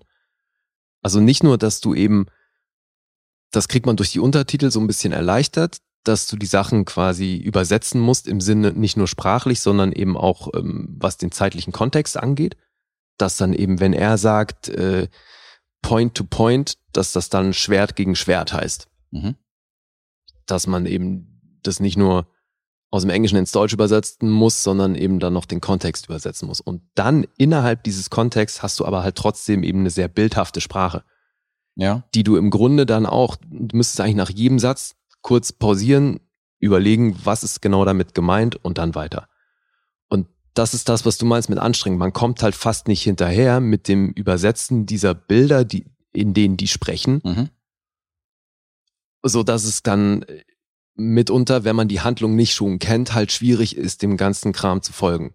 So, was meint er jetzt eigentlich damit? Weil daraus kann ich schließen, was seine Motivation ist und wie steht er jetzt überhaupt zu dem ganzen Thema und so. Das ist stellenweise echt tricky, wenn man das eben nicht kennt, ja. Ja. Da bin ich voll bei dir. Auf jeden. Aber ich glaube, dass das eben, ich glaube, da, da profitiert dann eben eine, eine erneute Sichtung. Oder wenn du den halt mehrfach guckst, dann hast du halt eher die Chance, dann eben aus diesen einzelnen Textpassagen auch noch für dich was rauszuziehen. Glaube ich dir. Durchaus. Ja. Aber gerade im Hinblick darauf war ich hier halt von den Socken, was manche Performances anging. Weil gerade weil ich dann eben selber in der Ausbildung mit Shakespeare-Texten äh, so meine Schwierigkeiten hatte, bin ich halt, Alter, das ist für mich zum Niederknien, wenn es ein Schauspieler schafft, diesen Text so zu performen, dass es sich für mich anhört, als hätte er halt gerade zwei Kaffee bestellt. Und da stechen hier ein paar Leute halt wahnsinnig raus, beziehungsweise es gibt eher so ein paar Leute, die für mich dann halt nach unten äh, auffallen, weißt du, oder halt äh, eher negativ auffallen, weil sie, weil man eben merkt, okay, der Text geht ihm halt nicht so über die Lippen, als wäre es seine Sprache. Mhm. Das sind dann äh, leider halt eher so die jüngeren Schauspieler im Cast. Weil wenn du dir anguckst, Alter, so was so ein Brandon Gleason, Francis McDormand oder eben allen voran natürlich auch ein Denzel Washington mit dem Text macht, ist unglaublich. Also, weil allein auch die Schwierigkeit, das ist, finde ich nämlich als Schauspieler immer, das, das ist immer das Ätzendste. Monologe sind ja so ein dankbares Ding. Aber spiel das erstmal so, dass man dir glaubt, dass du dich mit dir selbst unterhältst. Und das fand ich bei Denzel Washington so krass, wie er es schafft und das tatsächlich nicht nur in der Lautstärke variierend, weil er sich dann eben stellenweise mit seiner Frau in der gleichen Lautstärke wie mit sich selbst unterhält, dass ich dem trotzdem geglaubt habe, dass der hier nicht auf einer Bühne vor Publikum steht, sondern dass der alleine im Raum ist und wirklich sich trotzdem so mit sich selbst unterhält. Mhm. Das ist für mich wirklich Champions League, was Schauspiel angeht. Und ich hätte auch knallhart Brandon Gleason hier nominiert. Weil ich war, da ist es, wie geil er als König so ruhig spricht. Ne? Und trotzdem, klar, das spielen die anderen mit, die, diese Autorität, die er damit verkörpert. Aber mit welcher sanften Stimme der hier diesen Shakespeare-Text raushaut, Alter, das fand ich wahnsinnig beeindruckend. Mhm. Hab ich echt geflasht. Aber schon krass, wie Denzel Washington mittlerweile so den Spagat schafft zwischen seinen Actionrollen, die er immer wieder einstreut oder irgendwelche äh, kommerzielleren Projekte und dann aber in sowas und dann Fences mitspielt, weißt du? Aber so. das ist ja das Ding, diese Sachen wie Fences und so, das produziert er ja auch selbst. Der ist ja selber äh, stark interessiert an so klassischen Stoffen. Ja, der ist ja ambitioniert in dieser Hinsicht. Aber ich finde es halt gut, weil man nimmt es ihm auch ab. Er ist halt ein, weißt du? Ja, aber da siehst du, Also dass das er da eine halt Leidenschaft für mitbringt, weil das ist eben so ein, das machst du eben nicht mal kurz mit, ich ähm, prügel mir eine Woche den Text rein, sondern das Ding musst du eben halt wirklich intensiv vorbereiten. Mhm. Das, ja, macht sich bemerkbar. Ich fand es großartig. Großartig. Ja. So, so. Wirklich. Fand ich echt stark. Frances McDormand macht es auch grandios. Sie hat ja auch wirklich ein paar Momente, wo sie sich quasi mit sich selbst unterhalten muss. Das ist genau so ein Ding, ne? Glaubst du ihr halt auch sofort. Mhm. Ja, also hast du hier an einer Stelle irgendwie sowas wie Pathos oder dieses Theatrale, was du ja auch oftmals kritisierst an irgendwelchen und noch nicht mal Shakespeare-Stoffen und nicht mit dem klassischen Text, sondern das, da hat man ja stellenweise schon in, in zeitgenössischen Dingen mit vermeintlich normalen Dialogen, dass du dann stellenweise sagst, das war irgendwie theatralisch. Hattest du das hier an einem Punkt, dass du sagst, es hatte irgendwie was, dieses Gestellste vom Nee, Theater? also das gestellte theatralisch, worauf du jetzt anspielst, wo man sagt, das ist ein bisschen zu viel oder zu drüber. Also hier würde es sogar passen, wenn man sagt, hier spielt einer theatralisch oder so, aber es würde teilweise in die Szenerie passen. das aber- meine ich ja, ja. Nee, gar nicht. Und das finde ich halt schon krass, dass dieser Film, obwohl er mit dem alten Text hantiert, Mhm. dass zu keiner Sekunde hat das eben sowas. Das finde ich, beeindruckend. Aber ja, eben, also ich finde halt bei so einem Corey Hawkins oder so diesen jüngeren Schauspielern, die man hier ja auch hat, da hat sich das dann für mich eben nicht ganz so lässig angefühlt, wie jetzt bei den anderen eben Mhm. genannten. Ja. Das kann man vielleicht kritisieren, aber pff, ja, also, wie gesagt, der Look von dem Ganzen und wie die das aufgezogen haben, fand ich schon echt groß. Also wäre für dich auch eine legitime Bestfilm-Nominierung Auf gewesen. jeden Fall. Also äh, hätte ich so viel eher für den besten Film nominiert als jetzt Being the Ricardos. Mhm. Oder Encanto ist doch auch für einen, oder? Nee, der ist bester Animationsfilm. Das ist Animationsfilm. Da hätte Macbeth nicht, nicht nominiert werden können. Wahrscheinlich nicht. Nee, aber ich dachte gerade, Encanto wäre unter Umständen auch für den besten Film nominiert. Aber nee, mag sein, dass der das nicht ist. Aber eben bei Being the Ricardos und so, da sind ja ein paar Filme dabei, wo ich mir denke, so, warum? ja gut, West warum? Side Story wahrscheinlich dann. Ja, eben, auch West Side Story. Ne? So. Hm. Ja, nee, schon eher. Hätte mich nicht gewundert. Sagen wir mal so. Mhm. Ja, ist ja großartig besetzt. Hast ein paar kleine Rollen. Steven Root taucht dann auf. Ralph Einstein. Ja, stimmt, da ist er wieder. The Green Knight. Der Green Knight. Oder Finchy. Ja, oder Finchi. Guter Ja. Stichwort übrigens. Wir müssen noch erwähnen, was wir in der Support-Episode hatten. Oh. Ja, machen wir gleich. Machen wir gleich. Denken wir hoffentlich dran. Äh, was können wir noch sagen zu dem Film? Ja, erzähl du mal, wie du das fandest, weil. Ich habe eigentlich alles schon gesagt, was ich sagen wollte. Ich finde Shakespeare-Verfilmungen halt, wenn du da nicht so hundertprozentig aufmerksam bist, ist es halt ein bisschen anstrengendes Gucken so für mich. Es ist äh, geil und es ist eine gute Optik und es ist definitiv ein geiler Film, aber mir erschließt sich nicht jedes Wort und das äh, macht das Ganze ein bisschen anstrengend. Aber ansonsten natürlich sehr gut gespielter, optisch interessanter, cooler Ansatz eines einer Shakespeare-Verfilmung. Das ist mein Standpunkt. Hm. Würdest du das dann überhaupt empfehlen? Naja gut, wenn einer sich einen Shakespeare-Stoff anguckt oder wenn einer einen Film reingeht, der Macbeth heißt, dann sollte man schon wissen, worauf man sich einlässt. Und wenn das Leute sind, die mit Shakespeare-Stoffen was anfangen können, dann empfehle ich den auf jeden Fall. Tragedy of Macbeth, 100 Prozent. Mhm.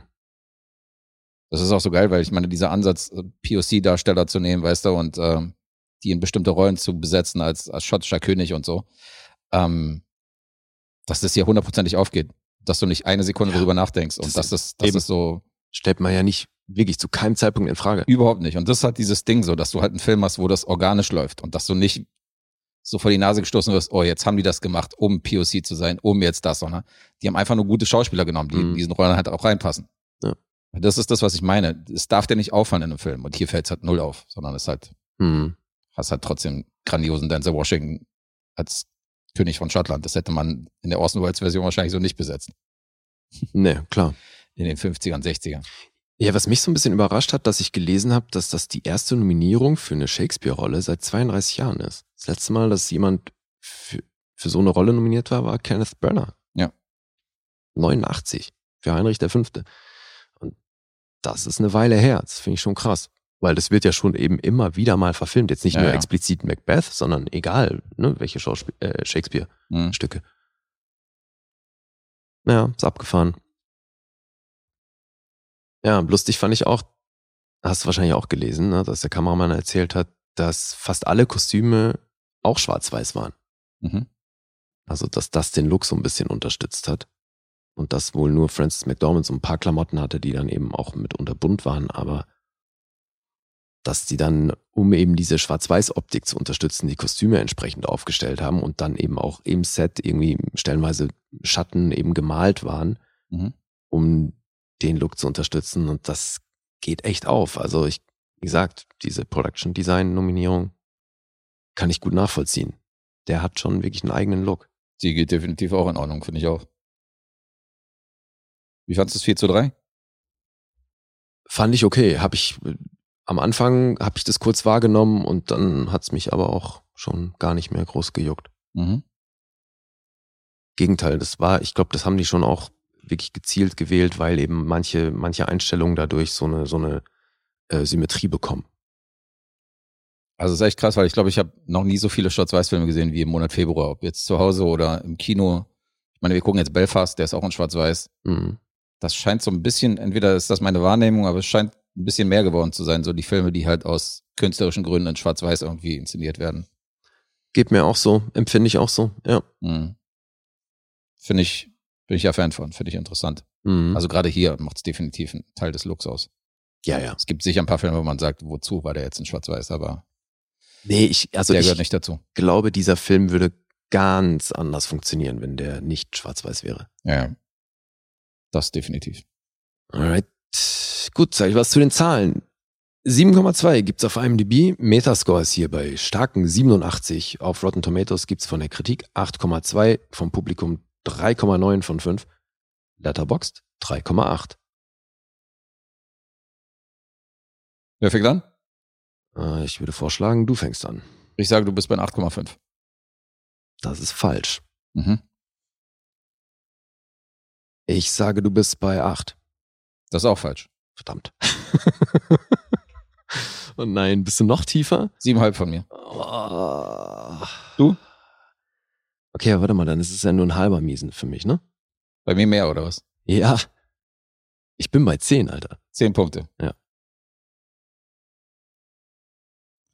Okay. Okay. Wenig beeindruckt. Ja, ich fand den groß. Fand den wirklich groß. Nicht schlecht. Siebenhalb. Oh, bitter. Ja, aber das ist dann, also das muss ja wirklich ähm, einfach am, am unterschiedlichen Zugang zum Stoff liegen. Ja, ja, das ist schon der Zugang zum Stoff. Das ist schon nicht, äh, ist nicht mein Lieblingsgenre. Mhm. Und wenn historische Filme, dann Wobei eben, also wa- was ist jetzt das Genre, was nicht dein Lieblingsgenre ist? das Shakespeare-Genre. Ja, okay. okay. Ja, schade. Ja. Siebenhalb ist schon noch ein empfehlenswerter, guter Film für mich. Ist jetzt, Nein, ich meinte auch nicht, es Zeitverschwendung. Digga, ich meinte mit schade auch nicht, schade, dass du dem so wenig Punkte gibst, sondern äh, schade, dass du da nicht diesen Zugang hast, dass der dir irgendwie mehr, also dass der dir besser gefällt. Ach so. Darum geht's. Hm. Äh, okay, das heißt jetzt äh, so viel zu The Tragedy of Macbeth. Und jetzt mache ich wieder einen, ne? Mhm. Alright. Do that. Dann, ja, ich hatte, das war glaube ich sogar auch nach Macbeth, weil, wie du schon gesagt hast, das ist, äh, da ist man recht gefordert, es ist relativ anstrengend zum Gucken. Also wollte ich das Kontrastprogramm. Hirn aus Kino. Und habe mir deswegen einen Film angeguckt, den ich gefühlt so schon äh, wirklich in anderen Versionen x-mal gesehen habe. Jetzt mal wieder mit einer weiblichen Protagonistin, aber auch das ist eine ziemlich klassische Rache-Story. Deswegen witzig, dass du Kill Bill mitgebracht hast, weil wir sprechen jetzt über Kate. Aus dem Jahr 2021. Auch dieser Film von letztem Jahr. Und ich gehe davon aus, dass du da schon was von mitbekommen hast. Äh, mich wundert gerade, den hattest du noch nicht gehabt? Nee. Ja gut, wahrscheinlich bringe ich die durcheinander mit Ava und äh, Das- Anna und wie die alle heißen. Ja, also mit dieser Film mit Kate Beckinsale war halt wirklich Ava, Anna und Kate. gefühlt das gleiche Ding. Ja. Und ja, also die Filme, die du gerade angesprochen hast, das ist eben auch wirklich das gleiche in Grün. Hier ist das jetzt noch auch so ein bisschen äh, Crank meets John Wick, Mhm. Aber eben im Grunde wieder ein sehr generisches Ding. Zumindest mag ich die junge Dame, die hier die Hauptrolle spielt, wenn ich den richtig in Erinnerung habe, wenn das der ist. Ja, da gehe ich mal von aus. Deswegen Mary Elizabeth Winstead, die spielt hier die Titelfigur Kate. Mhm. Und das, es. Und das in einem Film von Cedric Nicola Trojan. Den Herrn kenne ich nicht. Der ganze vier Credits. Von ihm stammt dieser The Huntsman and the Ice Queen mit Chris Hemsworth.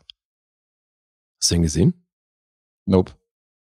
Tja, da war der Herr aber immerhin Oscar nominiert für visuellen Effekte. Also ich glaube, der kommt auch eher aus dem Department. Jedenfalls hat das Umer Alim geschrieben. Äh, von, warte mal, was habe ich hier? Drei Credits. Ach so, Extraction von 2015 mit Bruce Willis. Das ist auch eins der großen Werke. Ach so, das ist der erste Teil. Snow White and the Huntsman heißt der hier. Was? Auf Deutsch hieß der wahrscheinlich das, das Snowman and the Huntsman, oder? Ja, das kann gut sein. Also wenn das der ist mit Kristen Stewart, der erste Teil, den habe ich gesehen. Das Sequel habe ich nicht gesehen. Ich dachte, du redest gerade vom Sequel. Äh, ich wusste nicht, dass es da zwei Teile von gibt. Ich habe die werden dann beide nicht gesehen, aber ich.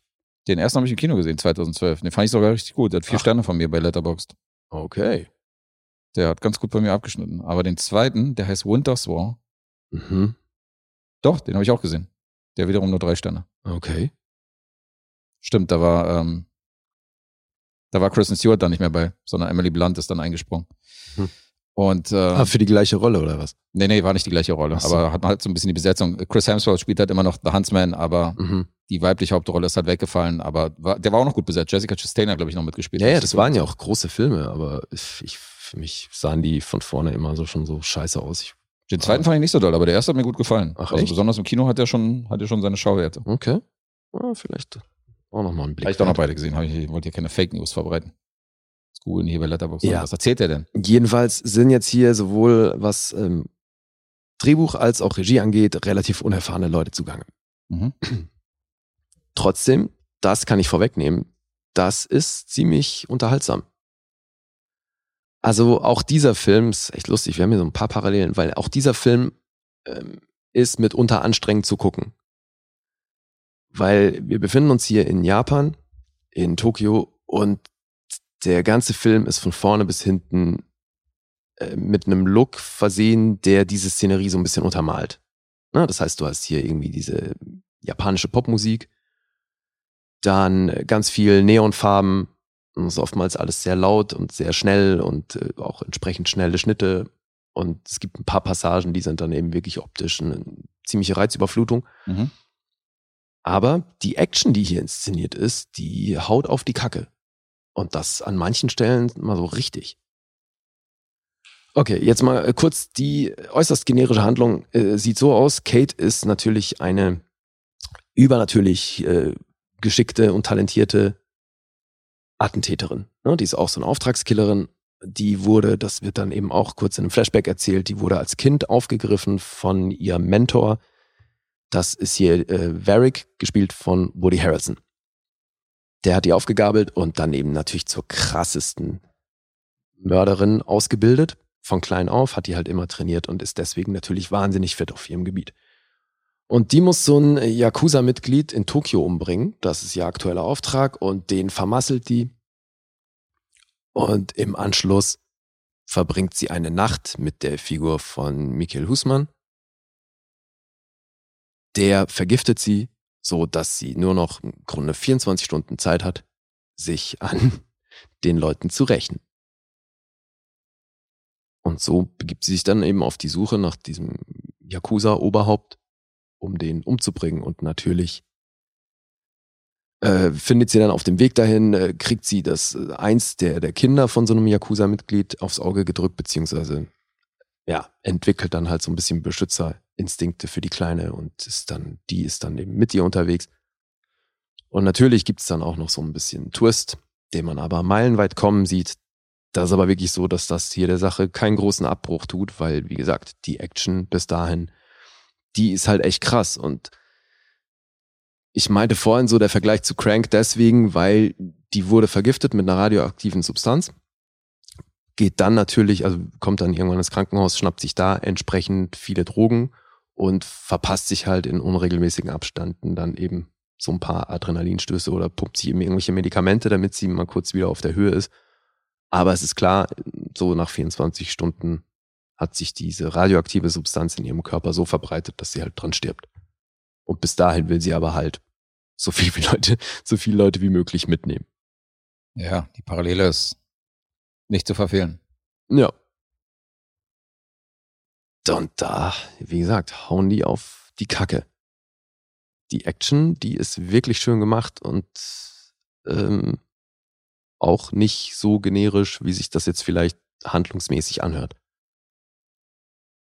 Und Mary Elizabeth Winstead, die macht das richtig gut. Das habe ich so auch nicht kommen sehen. Weil das ist wirklich, also mal mindestens über 80 Prozent des Films äh, wahnsinnig glaubwürdig, die Action-Momente von ihr. Aber dass sie so austeilen kann, hat sie doch bei Bird of Prey und so hat sie schon gezeigt. Also, dass sie so, Ja, ja. dass sie jetzt auch in Action-Szenen brillieren kann. Ich finde schon, dass man- Ja, aber ich meine, weißt du, sie ist hier wirklich die absolut zentrale Rolle, die durch den Film trägt. Ja. Und gerade auch so dieses, obwohl der Körper immer weiter zerfällt, pumpt sie sich dann wieder hoch und in den, in den jeweiligen Action-Momenten performt sie dann eben entsprechend so und obwohl es ihr halt immer zunehmend mehr Scheiße geht, das spielt sie schon auch echt ganz gut. Okay. Ja, also traue ich ihr zu. Also bei der Besetzung würde mich das jetzt nicht wundern, dass sie das gut rüberbringt. Da gibt es schon andere Kandidaten, wo ich sagen würde, wenn sie da jetzt Meryl Streep besetzt hätten oder so, hätte ich gesagt, okay, das muss ich mir jetzt mal angucken, aber Nimmt da eine, die nicht mal halb so alt ist, ey. oh Mann. Ja, gut. Ähm, dann, ja, soll man hier die anderen Schauspieler noch erwähnen? Die, die drei, die man kennt, habe ich schon erwähnt. Wobei tatsächlich der Oberboss, der hier diesen Kichima spielt, den es zu finden gibt, den hat man tatsächlich auch in Kill Bill gesehen. Da ist er hier Boss Tanaka. Ach, Ja. ja klar. Ja, 207 Credits, einer von Kill Bill. Insofern passt das sehr gut, weil er ist hier eben so der Oberantagonist. Ja, das ist auch eine geile Szene in Kill Bill, weil er zu ihr sagt, ich gebe dir fünf Minuten. Mhm. Naja gut, okay, ich will jetzt nicht spoilern. Dann was in diesen fünf Minuten, was nach fünf Minuten passiert, ist schon, schon ziemlich fett. Ja. Ja, gut. Viel mehr kann ich nicht erzählen zu Kate. Das ist eben einer von diesen Filmen, die trotz, obwohl sie wirklich wahnsinnig vorhersehbar sind, machen die, machen die Spaß. Der hätte vielleicht auch noch eine Viertelstunde kürzer sein können.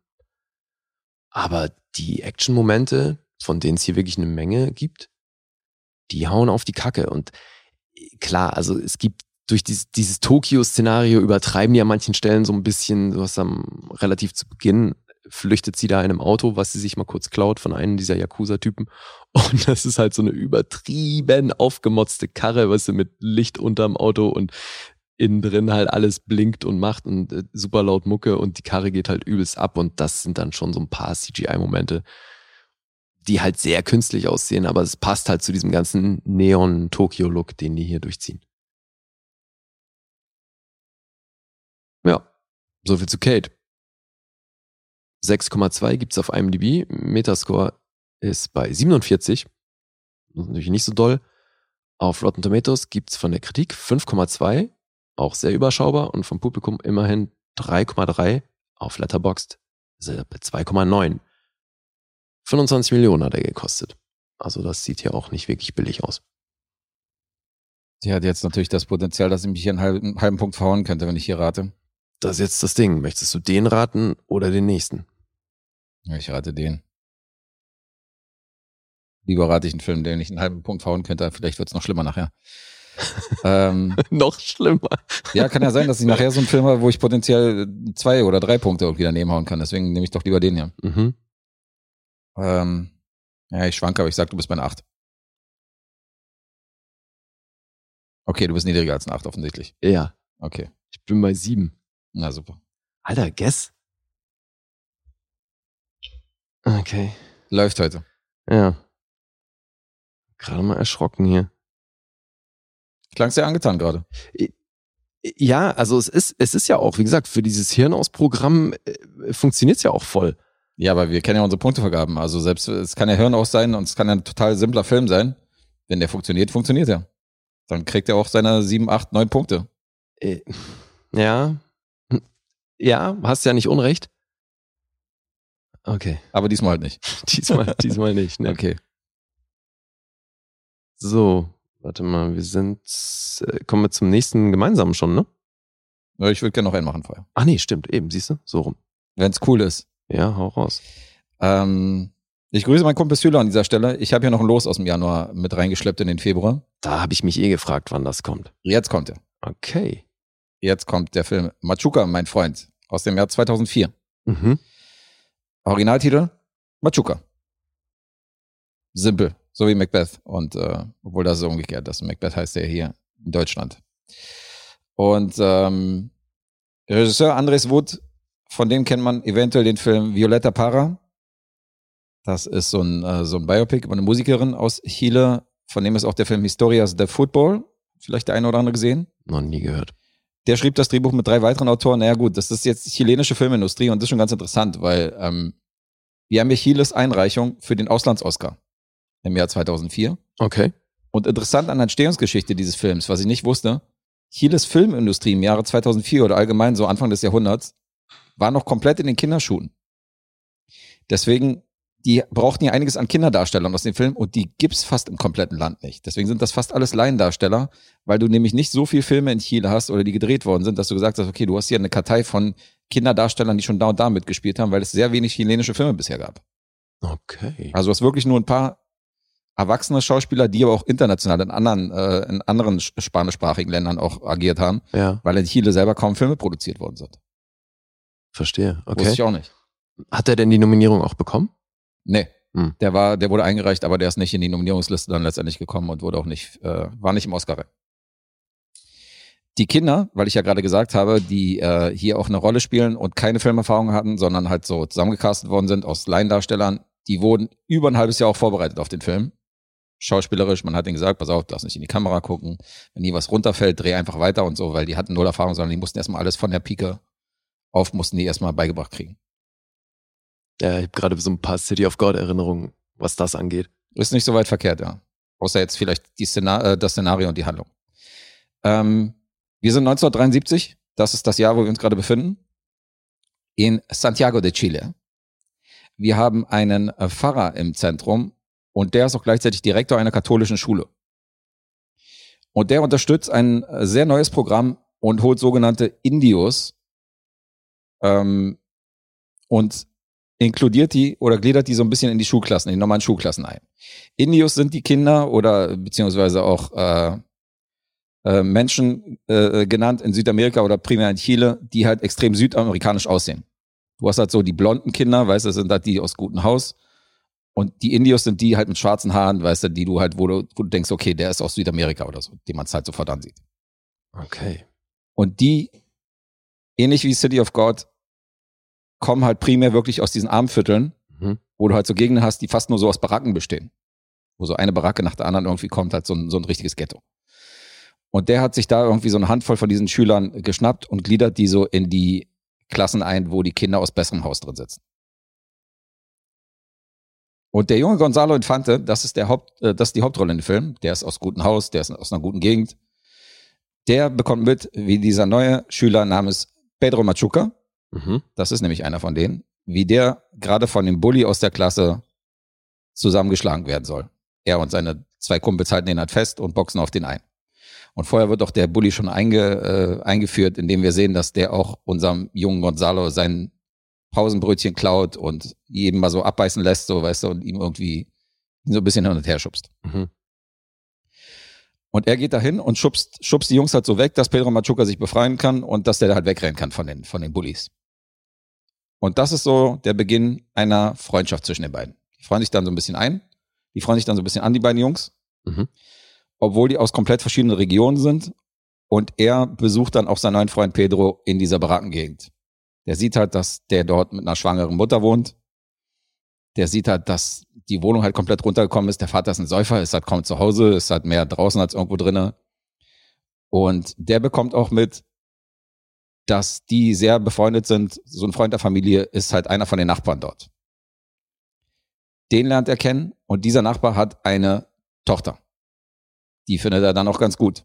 Mhm. Die ist ein bisschen älter als er, ist so eine freche, sehr aufmüpfige, eher so ein ernstes Mädchen. Und dieser Nachbar mit seiner Tochter und dem kleinen ähm, Machuca, äh, beziehungsweise dem kleinen Pedro, die nehmen dann den jungen Gonzalo mit zu Demonstrationen in Chile.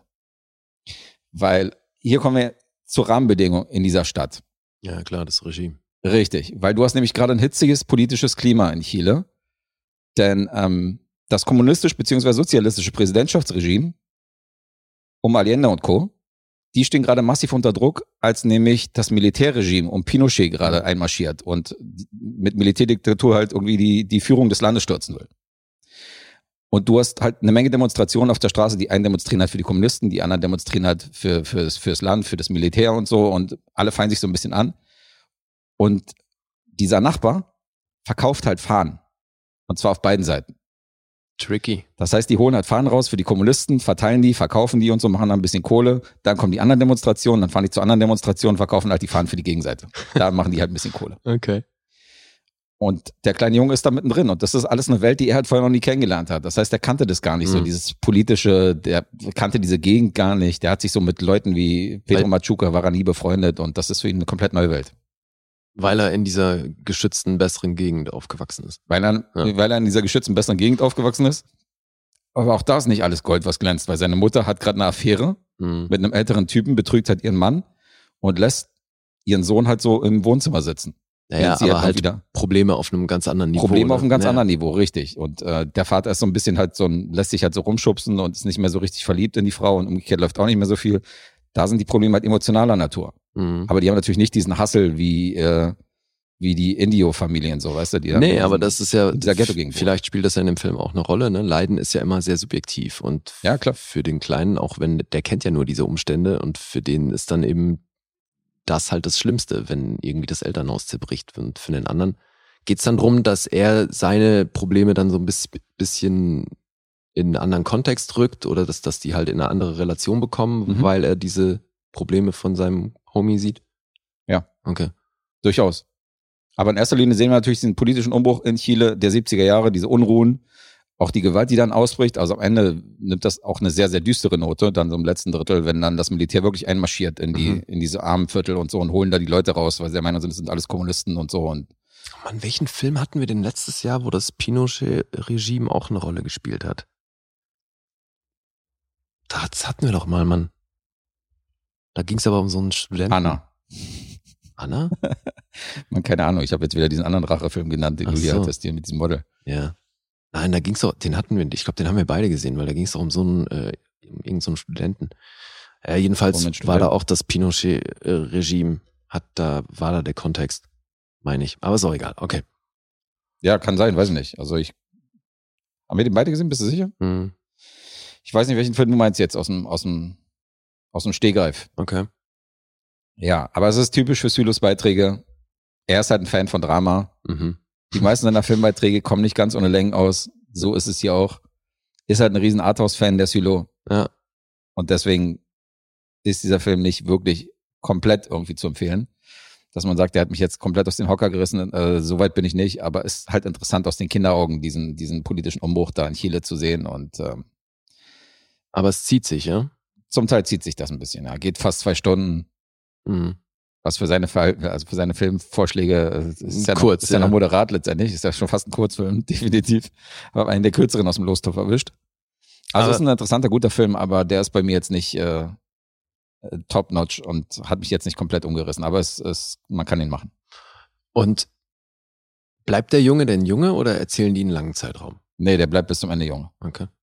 Also ein langer Zeitraum auf keinen Fall. Der macht am Ende so einen kleinen Zeitsprung, aber der ist immer noch mit seinem Bonanza-Rad irgendwie in der Stadt unterwegs und so und das ist immer noch klein. Okay. Das macht es natürlich auch nicht leicht, weil der Hauptcharakter, der kleine Gonzalo, der ist halt so ein Außenseiter.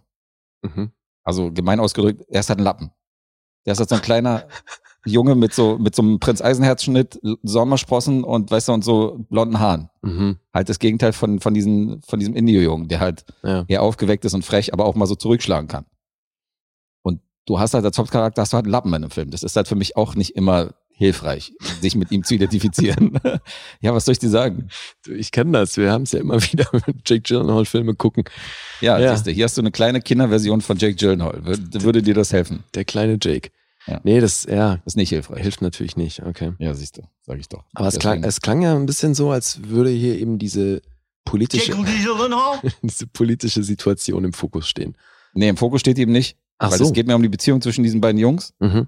und wie die da hasseln und äh, diese Demonstrationen und so hin und her. Das bekommen wir mehr so am Rand mit. Ach so, okay. Das heißt, das ist ja das Ding. Das ist das Szenario, wo sich dieser Film dann so umgibt, bis auf das Ende. Da rückt dann Politik beziehungsweise das Militär rückt dann ins Zentrum, weil die Mhm. dann die Stadt belagern.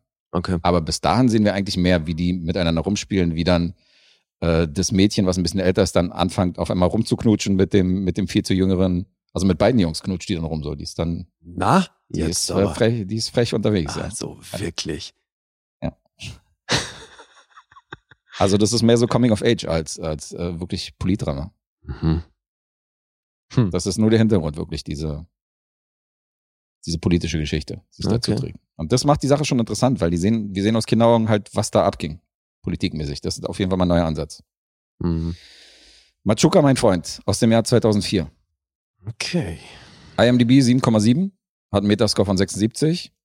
Rotten Tomatoes 7,5 und 4,2 vom Publikum. Wow. Das ist schon alles recht ordentlich. Letterbox auch bei einer 3,9 hier. Mhm. Krass. Okay, so ein Kritikerliebling. Weißt du, wie der bei Sylo wegkommt? Also, der bringt ja immer Herzensfilme, ne? Aber. In dem Fall guckt er den noch. Den hat er noch nicht gesehen. Ach so. Der ist ja tricky.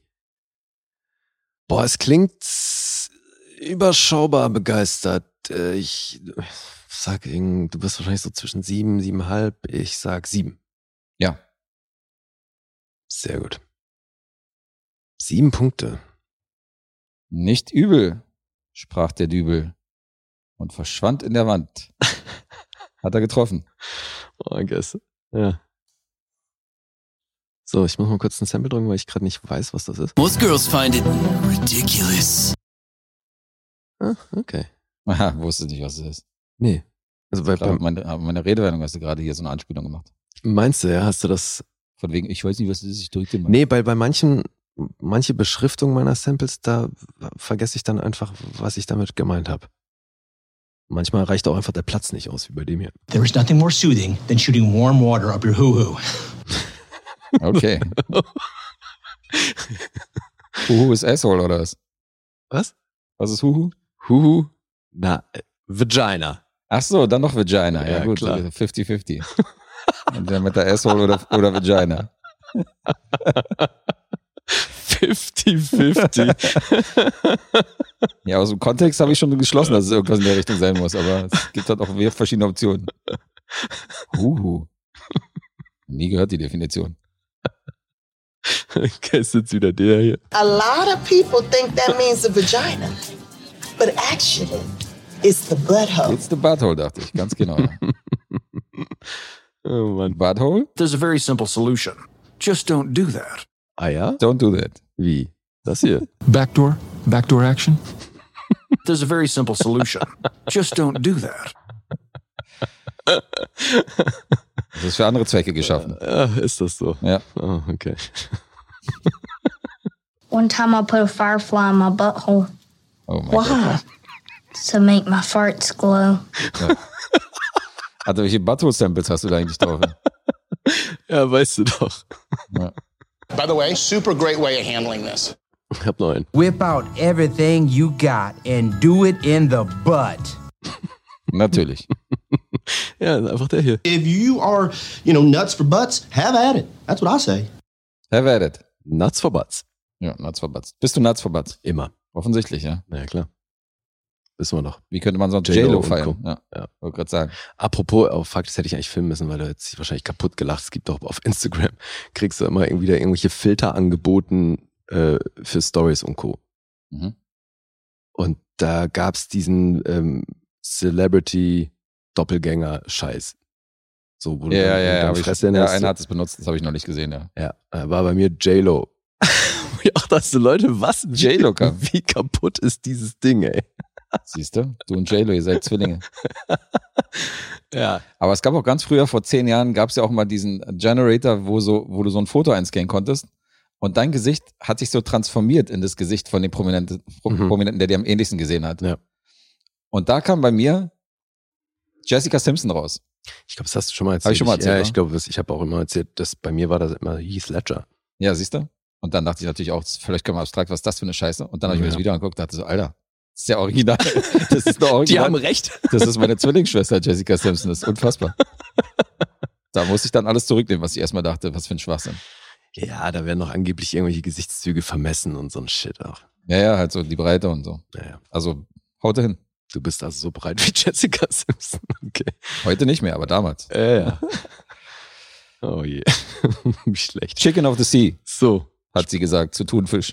So hat sie es genannt. Oh. Chicken of the Sea. Oh Gott, Schon legendär. die Tante, ey.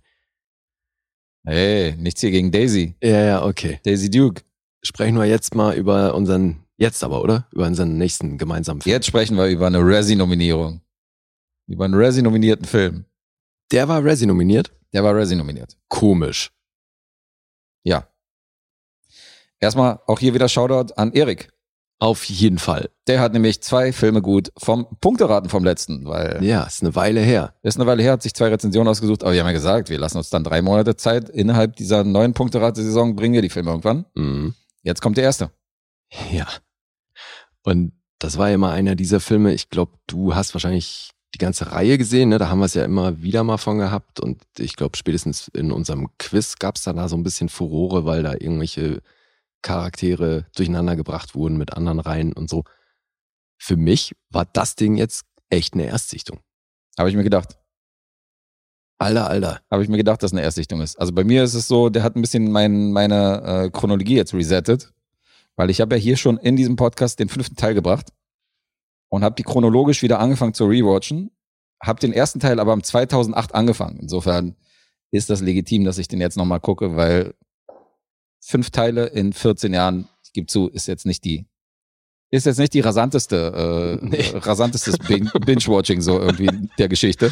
Echt nicht. Insofern ist es fein, dass ich jetzt nochmal den ersten nachgeholt habe, aber ich habe mir schon gedacht, dass das bei den Erstsichtung ist. Insofern bin ich jetzt mal gespannt. Ja, aber du kannst dir ja vielleicht meine Empörung vorstellen, weil ich hier natürlich zentrale Elemente, die ich mit diesem Franchise verbinde, mit meinem gefährlichen Halbwissen, hier völlig vermisst habe. Habe ich mir gedacht, ja. Die Also spielen was- noch keine große Rolle. Keine große Rolle, Alter. gar keine Rolle. So, what the fuck? Dachte wirklich, was ist denn jetzt los? Aber du hast ja trotzdem ein paar Ich Mal. wurde betrogen. Naja, so nur auch wieder nicht. Du kriegst einen Backward-Slasher und äh, den Backward-Slasher hast du auch bekommen, den man erwartet, so bei Freitag der 13. Oder Camp-Slasher, wie sie auch genannt worden sind. Also das ist ja jetzt der Urvater, der Mhm. Godfather. Ja. Ja, dann. Ich würde sagen, während du über den Film erzählst, mache ich die ganze Zeit im Hintergrund. Ist auch sowas, wo ich dachte, was wollt ihr denn damit, ey? ist legendär. Ja, also Nicht Lee. das war für mich echt eine interessante Sichtung. Wirklich. Interessant, aber ich äh, Ja, weil ich ein Verriss coming up. Ja, weil ich ja wirklich viele Leute kenne, die diese ganze Reihe und das Genre an sich so schätzen. Und das ist jetzt aber hier wirklich ein Paradebeispiel für die Sorte Horror, die mir so gar nichts gibt. Und ich finde das vor allem im direkten Vergleich zu Halloween, über den wir ja auch mal gesprochen haben, das ist jetzt auch noch nicht so ewig her, Mhm. der ja auf mich wirklich Eindruck gemacht hat. In dem direkten Vergleich finde ich das halt wirklich abgefahren. Traktat. Ja. Okay. Und das finde ich schon lustig, weil inhaltlich ist es ja jetzt nicht groß anders. Oder so das, was den Film ausmacht, ist dann aber eben für mich grundlegend verschieden. Mhm. So, und die Wirkung, die er vor allem erzielt. Und ey, Alter, also das finde ich so krass. Also klar kann ich, nachdem ich dann die Einspielergebnisse gesehen habe, nachvollziehen, dass die da weitergemacht haben und dass, dass da so ein Riesending draus geworden ist. Aber jetzt mal, wenn du das auf diesen Film beschränkst, ist für mich überhaupt nicht nachvollziehbar, dass da so ein Kult daraus entstanden ist. Das kann ich schon nachvollziehen, dass da ein Kult aus entstanden ist. Und ich meine, ich äh, habe den Film mal gesehen, da war ich elf oder zwölf Jahre alt und dann hat er noch eine andere Wirkung. Und ich meine, ich kann mir schon vorstellen, dass die Leute im Jahre 1980, weil wir reden ja vom Jahr 1980, das ist 40 Jahre her, dass die Leute am Kino sitzen und äh, sich da erschrecken und irgendwie bei irgendwelchen Dates im Autokino, äh, dass die Frauen da zusammenzucken und so die Freundinnen oder ihre, die Dates, die die, die, die Typen da aufgerissen haben. In der Hinsicht funktionierte der Film hundertprozentig garantiert damals. Aber ich meine, du guckst ihn jetzt im Jahr 2022, also da muss man, Mhm. muss man schon ein paar Abstriche machen. Da hat man schon einiges gesehen. Klar, sehe ich, aber der war ja auch 1980 ab 18 freigegeben. Ja, aber da steckt das ganze Genre noch in den Kinderschuhen. Ja, okay. Von der Warte. Nee, nee, weil du jetzt meintest, du hast den mit elf oder zwölf gesehen. Das kann ich mir gut vorstellen, dass der halt kleine Kinder äh, völlig schockiert. Auch. Teenager, Erwachsene und so. Also das war damals noch nicht so gang und gäbe, dieses, diese Art von Film. Mhm. Ja, weil es Das dann auch eben war, an sich war ja noch neu. Ja, und dann verstehe ich auch, dass dann eben die blutigen Momente, die es hier halt wirklich gibt, Mhm. vereinzelt, ähm, die schlagen dann natürlich ein. Aber ich hab halt hier wirklich, der geht eine Stunde 35 Minuten, ne? Ja. Und ich habe dann halt eben wirklich immer nur auf diese Momente gewartet. Auf die Ki- Momente. Ja, Naja, ja. Willst du erzählen, worum es hier geht? Das ist ja eh auch erzähl du mal. relativ knappes Ich Ding. habe mir hier schon, äh, ich habe schon wieder Schiss, dass ich bei der Anzeige schon wieder zu viel verrate. Ich habe mir schon wieder was aufgeschrieben, wo ich nicht weiß, äh, nimmt das den Spaß. Ach so? Mach du mal. Ja, okay, da habe ich mich jetzt tatsächlich auch nicht groß gefragt, wie weit man hier erzählen darf. Also, d- wir befinden uns in, boah, New Jersey, ne? Ist es, glaube ich, äh, bundesstaatmäßig und es geht um Camp, boah, wie hieß es, Crystal Lake. Camp Crystal Lake, ja, natürlich. Camp Crystal Lake. Und da wird in der Anfangssequenz ähm, ein, ein Mord in den 50ern erzählt, wo eben jemand in dieses Camp kommt und zwei Teenager beim Vögeln umbringt. Und dann springen sie ins Jahr 1980 und wir begleiten eine junge Du erzählst jetzt nicht, was davor passiert ist, ja? Davor? Also bevor die beiden Teenager ermordet worden sind. Also zwei Jahre zuvor ist ja schon etwas passiert. Das wird aber am Anfang nicht erzählt. Ach so, gehst du daran. Na gut, okay. Na, ich wollte jetzt halt die Chronolo der Chronologie des Films folgen. Okay. Ich sehe langsam, wie du tickst. Wie? Na, mach, mach weiter. Okay. Bin verwirrt. Äh, okay, Camp Crystal Lake, dann verfolgen wir im Jahr 1980 eine junge Frau, die auch zu diesem Camp möchte, weil das soll wieder aufgebaut werden. Es wird aber etabliert, dass in dem Dorf, was da in der Nähe ist, die Leute das alle total äh, für eine blöde Idee halten, weil das ist eben doomed, sagen alle, weil da dauernd eben äh, über die Jahre immer wieder Leute umgekommen sind und die halten das für keine gute Idee, dieses Camp wieder aufzubauen. Und es geht dann aber eben um eine Gruppe, Besonders Crazy Ralph. Der findet das gar nicht cool. ja, der Crazy Ralph, der Crazy Ralph macht da seinem seine Namen aller. Ehre, ja. Ja, und diese junge Frau, das kann man glaube ich verraten, die schafft's auch nicht bis zum Camp. Und dann springen wir aber ins Camp und sehen, da sind eben schon, boah, wie viele sind das? Sechs oder am Anfang? Halt eine Gruppe junger Menschen, die dort dieses Camp wieder aufbauen wollen. Die verbringen da eben, also das Camp gibt's ja schon oder halt noch.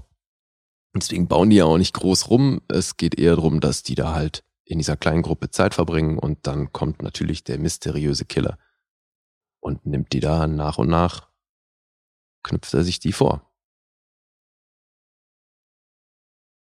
Ja, ich glaube, viel weiter braucht man nicht erzählen. Oder? Nö.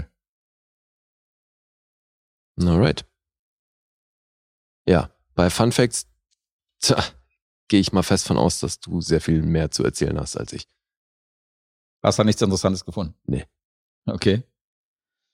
Na ja, gut. Wo fangen wir an? Äh, ich kann ein bisschen über die Besetzung erzählen. Janine Taylor ist eine von den Teenies in dem, in dem Camp. Ist nicht besonders bekannt, hat jetzt keine große Filmgeschichte gemacht. Fand ich aber ganz interessant, dass die über ihr Alter gelogen hat. Die war nämlich zu dem Zeitpunkt damals 16. Und wenn wir so einen Camp-Slasher schon gesehen haben, dann wissen wir, die laufen öfter mal in Schlüppis rum und äh, Mhm. Haben öfter mal Beischlafen mit ihren, mit ihren männlichen Kollegen da aus dem, aus dem Camp. Welche von denen war das? Das ist die, jetzt wollte ich gerade die Killszene erzählen, das geht ja auch nicht. Ja, wie soll ich dir die beschreiben?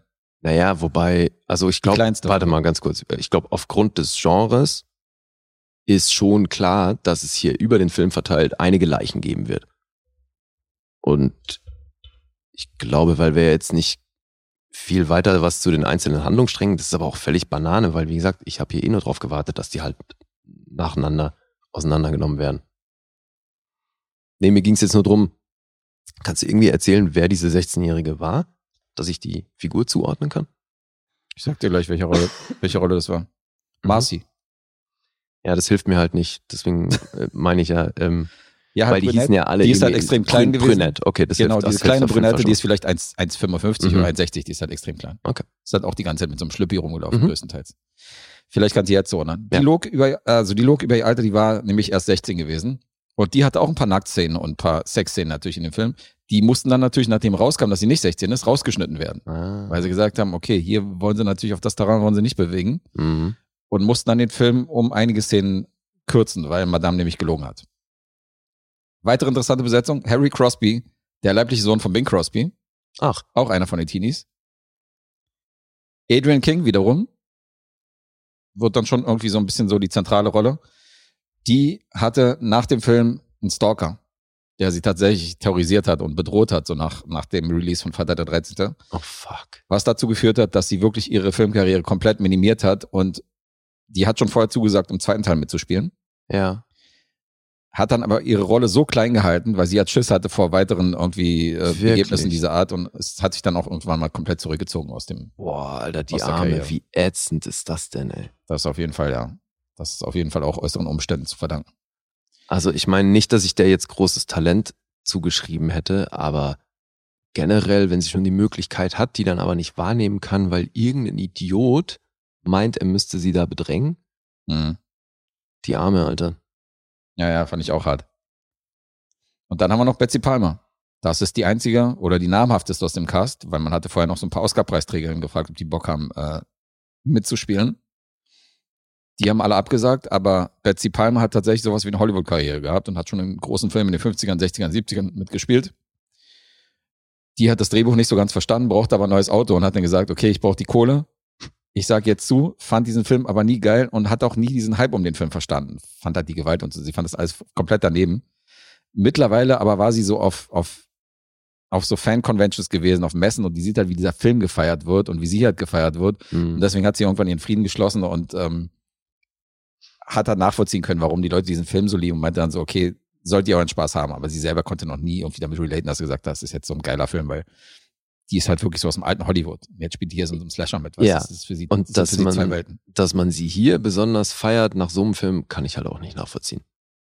Naja, die Horror, so das Horror-Klientel und die Horrorfans sind halt so treue Leute, die wissen halt so, die kennen die einzelnen kleinen Schauspieler sogar, die hier irgendwie in Ja, ja, Szene das mag sein, aber jetzt mal so rein spielerisch und so, was die hier macht, ist ja schon, also, boah, Alter, das war für mich mit einer Menge Fremdscham verbunden. Ja, gut, schauspielerische Klasse brauchst du jetzt in so einem Film nicht zu suchen, groß. Also, Ja, weiß ich nicht. ja, also es hat ja schon auch, zumindest einen hat's gegeben, den man dann danach auch noch ein bisschen weiter verfolgen durfte. Einen gab's, der dann eine Ja. große Karriere gemacht hat, richtig. Aber sie, also, ey, Alter, die hat hier schon ein paar Szenen gespielt, wo ich wirklich dachte, so, ouch. Ja, aber du darfst eine Sache nicht vergessen, die hatten ein Budget von 550.000. Das heißt, das waren jetzt, Aber das muss doch die Regie nicht automatisch scheiße machen. nee, aber die konnten hier nicht irgendwelche krassen Schauspieler ein, ein, einkaufen, sondern das ist halt so ein, es ist halt streng genommen, es ist ein B-Film.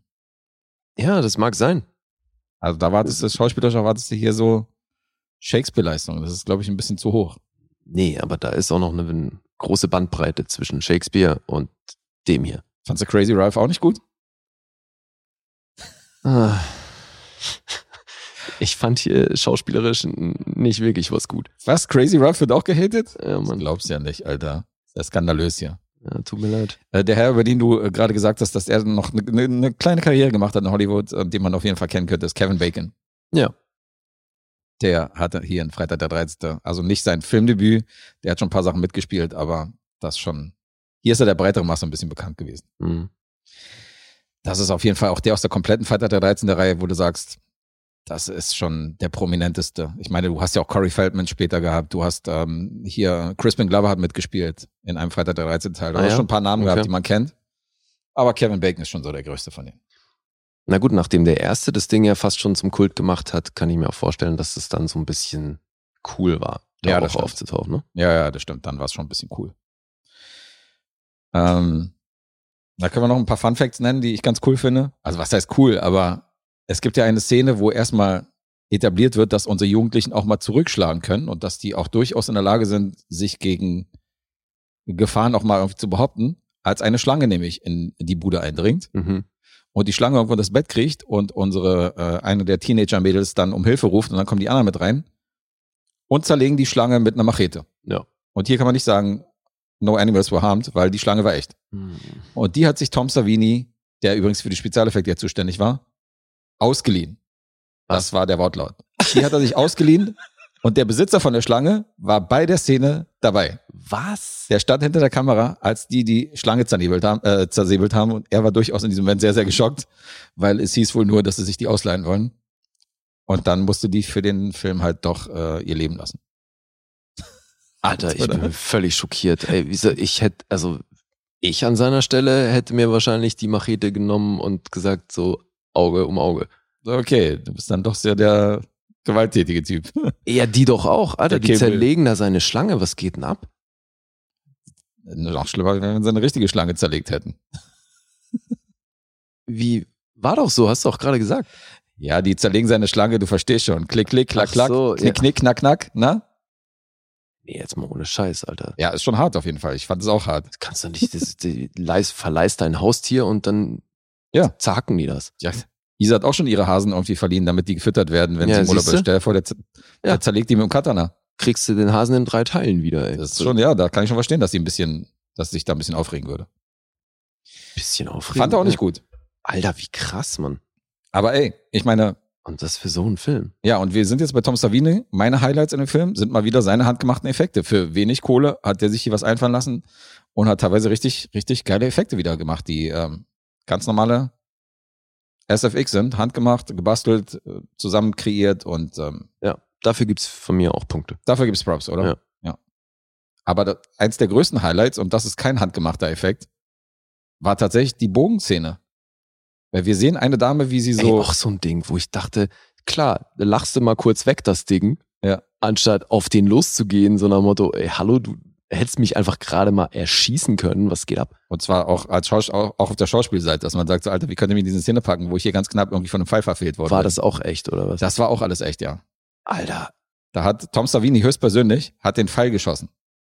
Oh. Und Ja, sie gut, ist da gerade irgendwie vorne in diesem, in diesem, äh, in dieser, sammelt irgendwie die Zielscheiben ein oder baut diese Zielscheiben fürs Pfeilschießen ab und einer schießt halt aus Witz so einen Pfeil knapp neben sie halt irgendwie rein in diese Zielscheibe. ja, die ist direkt neben der Zielscheibe, ja. Und das, da dachte ich so, Alter, okay, das ging auch wirklich nur in den, in den 80ern, dass man, Aber dann, dass man so eine Szene jetzt, genehmigt. jetzt ist ja die Einstellung von ihr neben der Zielscheibe zum Glück eine recht nahe. Ja. Das heißt, er kann ja wirklich einen Meter außerhalb vom Ja, Bild das habe ich mir auch gedacht. sein, Der so, wird das- wahrscheinlich nicht 20 Meter entfernt gewesen. Nee, aber trotzdem, Alter, da kann so viel schief gehen. Klar, Oh mein Gott. Ja, okay. Krasser Scheiß. sie hat's überlebt. Offensichtlich. Mhm. Dann, ähm, was wir noch, worüber wir noch sprechen können, ist, dass der Score von Bernard Herrmann aus Psycho ziemlicher Rip-Off ist, ehrlich gesagt. Fiel mir noch gar nicht so auf. Also alles, was so Das außerhalb. ist dir nicht aufgefallen? nee, mir fiel's halt in dem Film, fiel fiel's mir jetzt halt auf. Das ist mir früher nie Ach aufgefallen. so, eben. Okay, weil ich dachte mir sofort, Alter. Ja, ich ja, dachte, ich dachte so, auch also, so, okay, das ist so, das ist definitiv eine Version davon. ey, inspiriert von wäre noch sehr diplomatisch ausgedrückt. Also, weil das war schon Billiger Rip-Off? auf jeden, Ja, ist schon billiger Rip-Off. also sehr viele Psycho-Elemente drin. Muss ich auch so unterschreiben. Aber unterm Strich, ich habe es ja gesagt, 550.000 hat der Film gekostet, hat fast 40 Millionen gemacht. Der wurde in 28 Tagen abgedreht. Also das ist kein großer Film. Das haben die mit kleinen Mitteln haben die das gestemmt. Und äh, äh, Lou Reed wohnte in der Gegend, fand ich auch ganz interessant. Der hing dann am Set rum mit der Crew. Und die Crew hing dann bei ihm im Haus rum, während er da gejammt hat. Fand ich auch ganz geil. Wie geil, ja. Lou Reed persönlich. Und das ist eben das Ding, was ich auch bei Kill Bill erwähnt ha- habe. Roger Ebert und Gene Siskel, die hassten den Film. Weil besonders letzterer spuckte Gift und Galle gegen jeden Film, der irgendwie Gewalt beinhaltete. Der hat auch so Filme zerlegt wie Jaws, der hat Filme zerlegt wie Alien, Silence of the Lambs fand das scheiße. Sofern ein Film irgendwie gewalttätig wird oder irgendwie? Also gemordet wird. Bei Halloween war das auch so? Ja, Halloween definitiv auch. Das sind alles Filme, die hat er komplett zerlegt. Und hier ging das so weit, gib dir das mal, dass der erstens das Ende komplett gespoilert hat in seiner Kritik, Was? Punkt eins. Und Punkt zwei, das ist der Hammer, der veröffentlichte die Anschrift von Betsy Palmer und hat die Leute aufgerufen, da Briefe hinzuschreiben, was sie sich eigentlich dachte, die Rolle in diesem Film da anzunehmen und was sie sich erlaubt und so weiter, diesen, in diesem Abschaum mitzuspielen und schickt dir mal ein paar Briefe nach Hause. Alter, was? Was ein Wichser. Ohne Scheiß. Dabei brauchte sie doch nur ein neues Auto. Ja, okay, also da kann die den ja auf jeden Fall verklagen. Ey, was geht denn ab? Weiß ich nicht. Das kommt davon, ja. Willst dir ein neues Auto kaufen und dann wirst du, wirst du mit Briefen bombardiert, weil irgend so ein, einer der bekanntesten Kritiker Amerikas irgendwie deine Adresse veröffentlicht. Ja, gut, also muss man halt schon auch leider dazu sagen, die hat das schon auch echt maximal scheiße gespielt. Der meinte dann auch so, also als er, als er dann, ich werde jetzt nicht das Ende spoilern, aber er hat dann sowas wie geschrieben, ja, eine alte Dame, die, oder eine alte Oma, die dann irgendwie, oder eine kleine Oma, die dann das und das macht und so weiter, wo sie dann auch dachte, ey, Freundchen, ich bin 54, so, was willst du von mir, so, weißt du? Ja, aber den Kritikpunkt kann ich tatsächlich nachvollziehen, weil es gibt hier ja schon, ja, das, da kann ich jetzt nichts zu sagen, ohne zu spoilern. Aber das ist schon auf jeden, auf jeden Fall ein Punkt, den ich Sollen wir nachvollziehen kann. Ja, wie siehst du das? Wollen wir da noch drüber sprechen? Also, Das ist, äh, wir müssen nicht drüber sprechen, aber die legendärste Szene kommt schon am Ende, definitiv. ja, aber auch, also eben die Auflösung des Ganzen ist ja schon auch irgendwie Hanebüchen. Also das Finale finde ich tatsächlich, das hat einen ziemlich guten Impact bei mir hinterlassen. Ob damals oder heute, das ist eine Szene, die als Horrorfan wirkt die schon definitiv. Meinst du jetzt äh, Finale, Finale, also die, die finale, finale Auseinandersetzung oder die Nee, nee. Szene, die danach dann noch kommt? Wirklich die Schlussszene. Ja. Vor dem Nachspann, die ist schon, die ist schon sehr gut. Da sind teilweise Leute, die sich damals die Jacke angezogen haben und dann so vorbereitet haben und dann komplett irgendwie zusammengezuckt sind und irgendwie Okay, das ist noch nicht, geschockt. ich glaube, das ist nicht die Szene vor dem Abspann. Aber ich weiß, welche du meinst. Szene vor dem Beinhaltet die Szene Wasser. Ja. Ja, das ist nicht die Szene vom Abspann. Kommt da noch was? Ja, ja, klar, das ist ja dann der Witz. Na, danach kommt noch Krankenhaus. Ach so, ja, nee, davor kommt das Krankenhaus. Nee. Das ist noch was, wo ich mich noch drüber aufgeregt habe, wo ich Ach dachte, ja, so, stimmt, stimmt, alles stimmt. klar, das ja, ist ja, jetzt ja, okay, stimmt, ja, die Reihenfolge war das. so, sie erwacht da und trotzdem stehen aber schon alle um sie Wir haben noch rum, nicht wo ich dachte das. so, nee, nee, noch nicht. das ist völlig der Eiertanz hier. Äh, zieht Ja. sich durch die Episode. Nee, klar hat die Szene einen Impact, aber das ist dann ja eben wieder auch genau das, was mir jetzt an Horrorfilmen halt nichts gibt. So, so Jumpscares, das ist halt irgendwie was, wo ich mir denke, ja, ich will mich, also erschrecken bringt mir halt nichts. Hm. Verstehe. Ja. Ja, nee, also was, was ich höchstens noch positiv erwähnen kann für mich an dem Film, ist dann doch dadurch, dass er so billig gemacht ist, hat das, und ich glaube, das ist tatsächlich unfreiwillig, aber er hat dann doch Momente, die durch die Kombination von der billigen Machart, ne, mit so Handkamera und so, hat das dann manchmal ein paar stimmungsvolle Momente. Mhm. Deswegen, also der erzeugt schon Stimmung an der einen oder anderen Stelle. Ey, aber ansonsten, Alter, das, die Charaktere sind hier völlige Abziehbilder. Das ist katastrophal gespielt. Für mich dauert die, die, die Phasen zwischen den einzelnen Kills, das ist für mich immer viel zu lang und belanglos.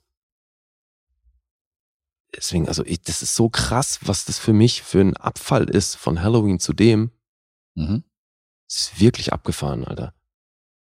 Also um mal meinen Status zu untermauern, ich bin ähm, von Halloween und von Texas Chainsaw Massacre, die für mich eine ganz andere Liga, die in einer ganz anderen Liga spielen, bin ich hier auch entfernt. Ach so, echt? Also der ist für mich nicht auf der gleichen Stufe.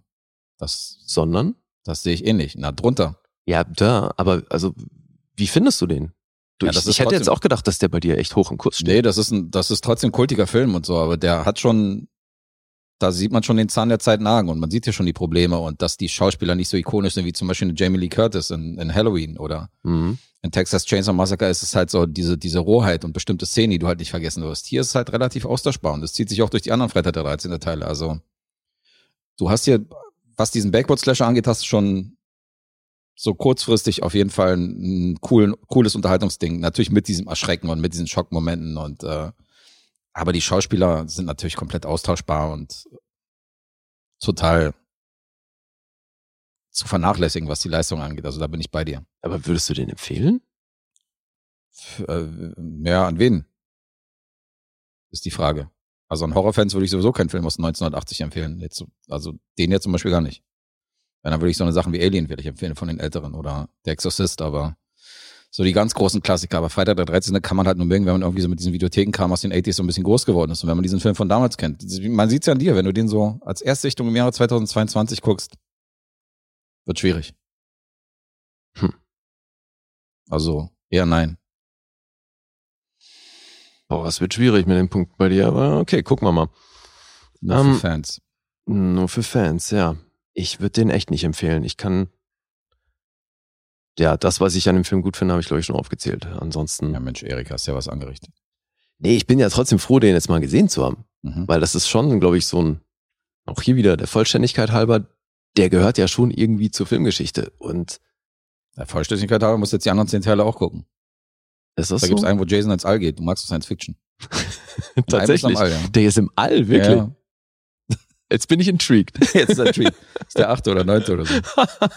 ich überspringe dann mal ein paar Teile. Nein, ich glaube, wir hatten es ja schon mal davon, welchen du da am besten findest. Ich meine, es war der dritte. Habe ich das richtig Ja. in Erinnerung? Okay. Gut gemerkt. Der dritte ist tatsächlich mein Highlight. Okay. Der ist mega. Und deswegen, ich will das nicht ausschließen, dass ich da, also ich meine, vielleicht kriegen wir ja auch noch den einen oder anderen Auftragsfilm in Form von einem Teil hier von Freitag der 13. Jetzt hört doch mal auf. Ich bin hier beim fünften Teil. Ich versuche hier weiterzumachen, ja. Ach so. In meinem normalen Rhythmus hier. Jetzt Ja, um den zweiten, dritten nochmal reinzuwerfen. Ja. Äh, ja, hör auf, die Leute aufzurufen. Ja, ja, nee, okay. Sollte kein Aufruf sein. Ich sag nur, ich will damit nicht ausschließen, dass ich mir da jemals wieder einen Film von angucke. Ja, also ich äh, hätte eh, Aber eh gedacht, auch ich's nicht. ungesehen hätte ich dran gedacht, dass, dass ich mehr mit so einem Film anfangen kann als du, weil ich, ich kann mit diesen VHS Nachtkino, weiß ich nicht, Midnight-Kino, Bahnhofskino, sleasigen Billig-Slashern kann ich halt was anfangen. Kann ihnen halt was ja, abgewinnen. aber findest du nicht, dass Halloween im Grunde auch dazu zählt? Nee, der ist ein bisschen hochwertiger. Und den, allein Ja, was die, was die Figurenzeichnung angeht, ist das, sind das Meilensteine, Alter. Ja, das ist schon ein Unterschied. Ich finde, ich finde, das ist filmisch nicht vergleichbar. Du hast einen Carpenter hinter der Kamera. Du hast hier, ähm, hier ist der S. Cunningham, der hat so Deep Star Six, diesen Unterwasserfilm inszeniert hat. Das ist sein erfolgreichster Film. Und, ähm, und bei Halloween hast du hier ähm, Donald Pleasance und so, weißt du, also Mhm. einen großen Charakterdarsteller und so. Das ist schon ein bisschen eine andere Produktion. Also ja, ich finde, na gut. ich finde so richtig gleiche Liga ist es nicht. Aber das ist haben alles Slasher-Genre und das ist Halloween ist da meilenweit vorne. Es fühlt sich hier halt so an, als hätten die sich schon irgendwie grob an Halloween orientiert. So nach dem Motto, wir wollen was in die Richtung machen, Ja, ja. aber haben halt irgendwie das, was Halloween genial macht, mal einfach weggelassen. Ja, das haben die ja, äh, das haben die offen zugegeben, dass die, Hallo dass die Ach so, Halloween ja? gerip-oft haben und dass sie sich da ein paar Sachen ausgeguckt haben, dass die ähm, bei Hitchcock Psycho abgeguckt haben, Mhm. sich ein paar Handlungselemente daraus genommen haben. Haben sich gedacht, die Musik finden wir auch gut, nehmen wir gleich mit. Richtig. Oh Mann, ey. Ah, na gut. Und bei der Schlussszene haben sie sich auch an einem bestimmten Film orientiert, den ich jetzt spoilern will, wenn ich ihn nennen würde. Aber da haben die gesagt, okay, das hat da auch gut funktioniert, dass wir am Ende so eine Szene einbauen, deswegen machen wir das hier auch. Ja, ich glaube, da weiß ich natürlich mittlerweile, welcher Film das ja, ist. ein Film, den wir im Lostopf haben. Falls es dir hilft. Ja. Vielleicht kommt der noch. Ach so, witzig. Der Film, den du jetzt meinst, Mhm. der hat diese Inspiration von einem Film, den ich schon besprochen habe. Ah ja, Ja, das habe ich da kurz erwähnt, stimmt, ja. aber Ja, ja, da klingelt was. ja, ist auch egal. Jetzt hier, Freitag der 13. Ähm, was müssen wir noch erzählen dazu? Zahlen. Zahlen müssen wir erzählen. Okay. Machen wir die Zahlen. 6,4 gibt's auf IMDb. Metascore 22. Der ist dunkelrot. 22, Alter. Ähm, Rotten Tomatoes gibt's von der Kritik 5,8, vom Publikum 3,5. Letterboxd ist er bei einer 3,1. Das ist durchschnittlich. Ach Gott. So, Letterbox 3,1. Jetzt fängst du aber an. Vorhin habe ich angefangen. Boah, Alter. Ich sag äh, sechs, Was? Nein, jetzt bist du aber jetzt zu weit unten. Siebenhalb. siebenhalb. Ja. Oh fuck me, Alter. Also Okay. Halloween, Texas Chainsaw Massacre haben von mir eine 10 bekommen, nur so fürs Protokoll. Das waren volle Punkte. Ja. Da ist Freitag 13 nicht, aber so weit unten nur auch nicht. Siebenhalb. Mhm. Äh, du Das bist. klang deutlich schlechter. ey. Okay. Shit. ja, heute hauen wir aber beide ordentlich daneben. Ja, sind wir entfernt von der Null auf jeden Fall. Ja. Heute von der Nullerrunde. Hm, Alter, es ist auch nicht leicht, ey. Vier. Drei. Ach, Alter. Immer noch ein Punkt daneben, ey. Mhm. Ist das krass. Nee. Also drei. Drei, Alter. Ja, Alter, ich fand den mal richtig scheiße. Wow. Viereinhalb Punkte Unterschiede. Das hat. Ja, aber ey, wie gesagt, danke Erik. Ich bin trotzdem froh, den gesehen zu haben. Ja. Weil das ist, das war wirklich abgefahren, Alter. Jetzt hat er uns ja auch Nightmare äh, mit den Losthoff geschmissen. Den kenne ich schon. Auch wiederum Filmdebüt von Johnny Depp. Okay, das war, das war meine Frage. Den hast du schon mal gesehen? Den kenne ich schon und den mochte ich. Den mochtest du damals Ja. so aus der Erinnerung raus. Okay, dann haben wir da schon mal eine Basis, weil. Aber da, allein da, Alter, wenn du mal die Grundprämisse nimmst, ist das schon eine Handlung.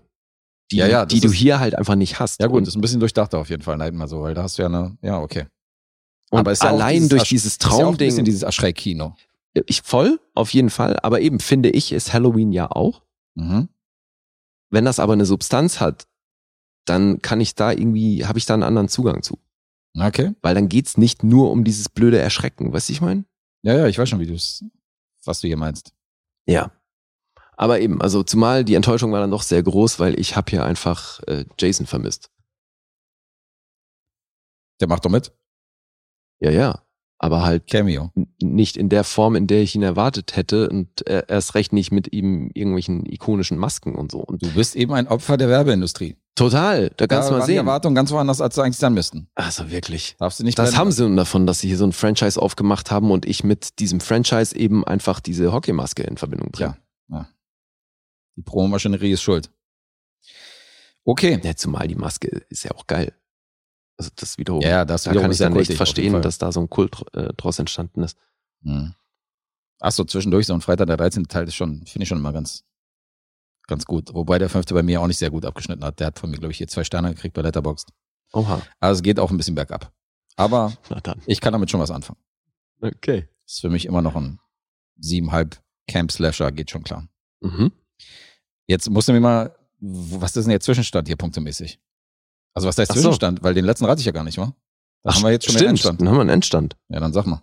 Okay, warte, muss ich mal zusammenrechnen. Du hast äh, zwei, dreieinhalb Miese. Ich habe dreieinhalb. Ja. Ei, ei, ei, ei, ei. Und ich habe zwei Miese. Du hast zwei Miese. Ja. Tja, geht die Runde an Lee. Ja.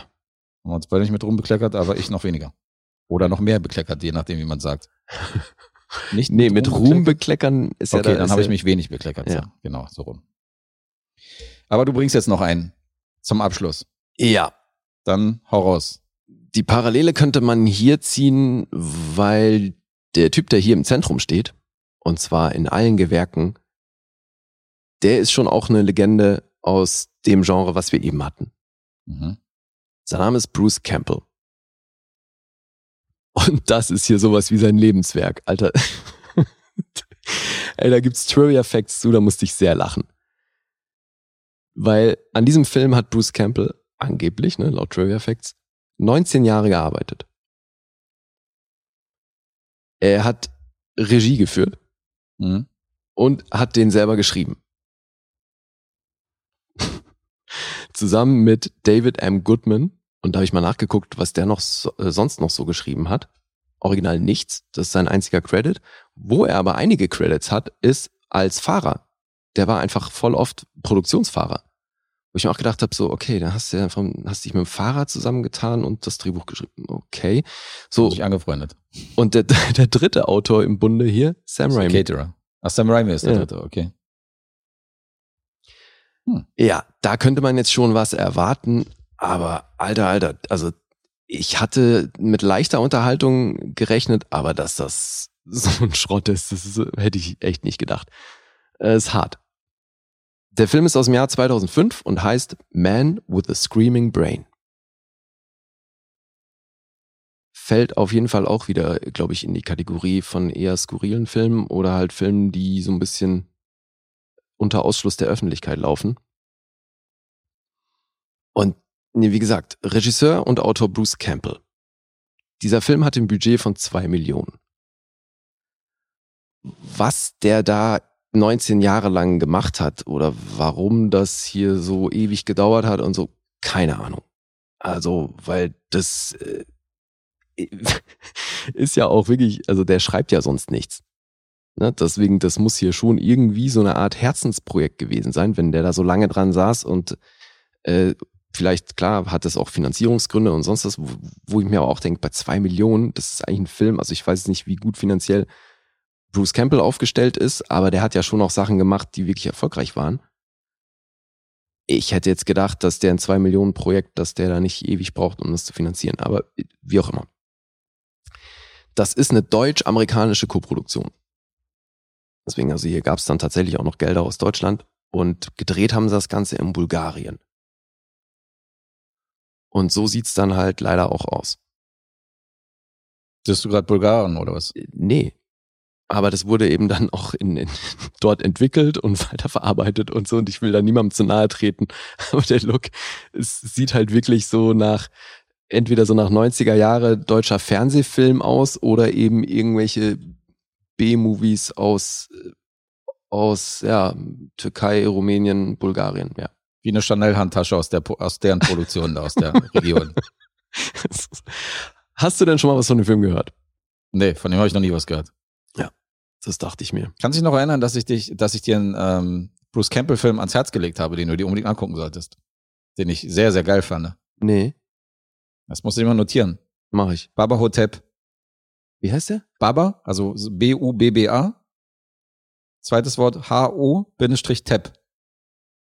Aha. Da spielt Bruce Campbell, halte ich fest, Elvis Presley. In einem Altersheim, Ja, das, das klingt schon echt gut. wo eine Mumie amok läuft. Das ist die Handlung. Das ist ein richtig geiler Film. Den mag ich richtig gerne. Okay. Und ähm, also du magst ja auch Bruce Campbell total und das ist wirklich ein geiler Film mit ihm. Ja, was ich an ihm, gefallen. was ich an ihm so mag, ist natürlich eben dieses Evil Dead Ding und vor allem Mhm. dieses Ash vs. Evil Dead, wo er sich halt selber nicht ernst nimmt und was dadurch einfach schon eine sehr geile Comedy-Komponente eben auch hat. Das Problem an diesem Film hier ist jetzt wirklich, dass er das halt bierernst spielt Mhm. Ja, und es dadurch eher so Fremdscham-Momente hat als lustig, Mhm. als lustige Momente.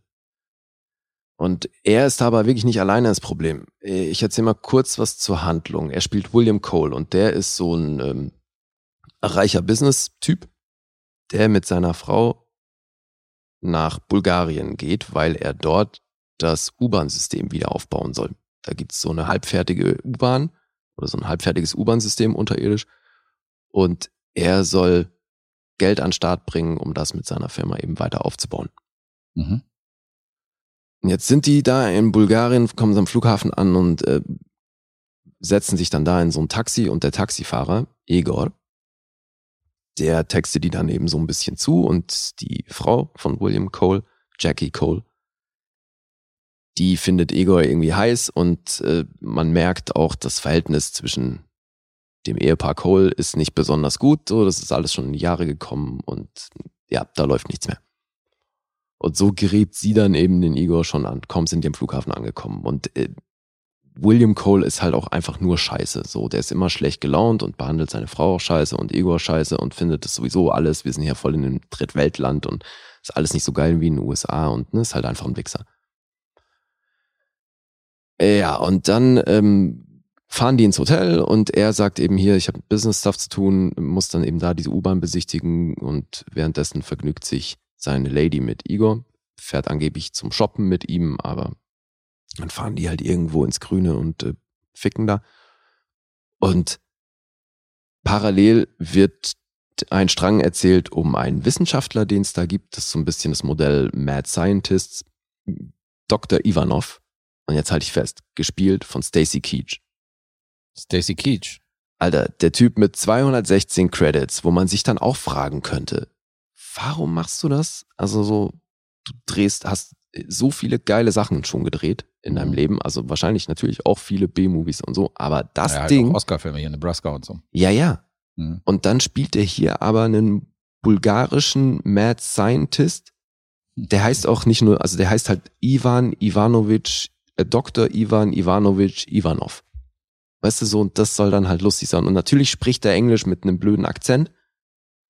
An seiner Seite hat er so einen Lakai, der von Ted Raimi gespielt wird. Pavel.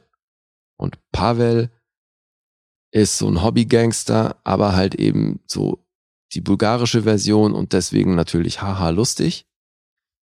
Der sagt dann halt mit seinem schlechten Ostblock-Akzent, sagt er dann Faschisomaneso. Weißt du? Und das ist aber so ein Spaß. Und das soll dann aber lustig sein. Mhm. So, und das ist wirklich eben sehr viel mehr mit Fremdscham verbunden, als dass ich da groß lachen konnte. Ja, und äh, dieses Gespann, die experimentieren da rum, die haben äh, etwas entwickelt, wo du irgendwie zwei DNAs miteinander kreuzen kannst und dann äh, kannst du auf dem Weg eben Organe reproduzieren und das hat dann total viele Möglichkeiten für so die zukünftige Medizin. Der erfährt davon, dass William Cole in der Stadt ist. Und dann gibt es eine Auseinandersetzung, weil die Ex-Freundin von Egor, das ist hier auch eine der Hauptrollen, ähm, habe ich sie mir notiert, ja, Tatoya heißt die Dame. Das ist äh, eine recht attraktive Lady. Die Schauspielerin heißt Tamara äh, Gorski. Und ich habe mir mal ihre Vita angeguckt, weil die hat schon einiges tatsächlich auch so ein oder anderen Hollywood B-Movie gedreht. Aber ihre Rollen sind immer irgendwie nur Pretty Girl, Young Woman in Bar und so, also so heißen dann ihre Rollen und entsprechend groß sind eben auch ihre Auftritte. Und hier spielt sie jetzt eine der Hauptrollen und die ist so ein bisschen die, die Psycho-Ex-Freundin von Igor, die in einem Hotel arbeitet, ausgerechnet natürlich auch noch, wo hier die Coles untergebracht sind. Und die erkennt dann, dass William Cole ein reicher Typ ist und will sich den krallen, beziehungsweise will halt sein Geld. Und weil die aber so psycho ist, äh, kommt es zu einer Auseinandersetzung und auf dem Parkplatz des Hotels bringt die dann mal kurz erst William Cole um und dann auch gleich noch Igor, der dazu kommt.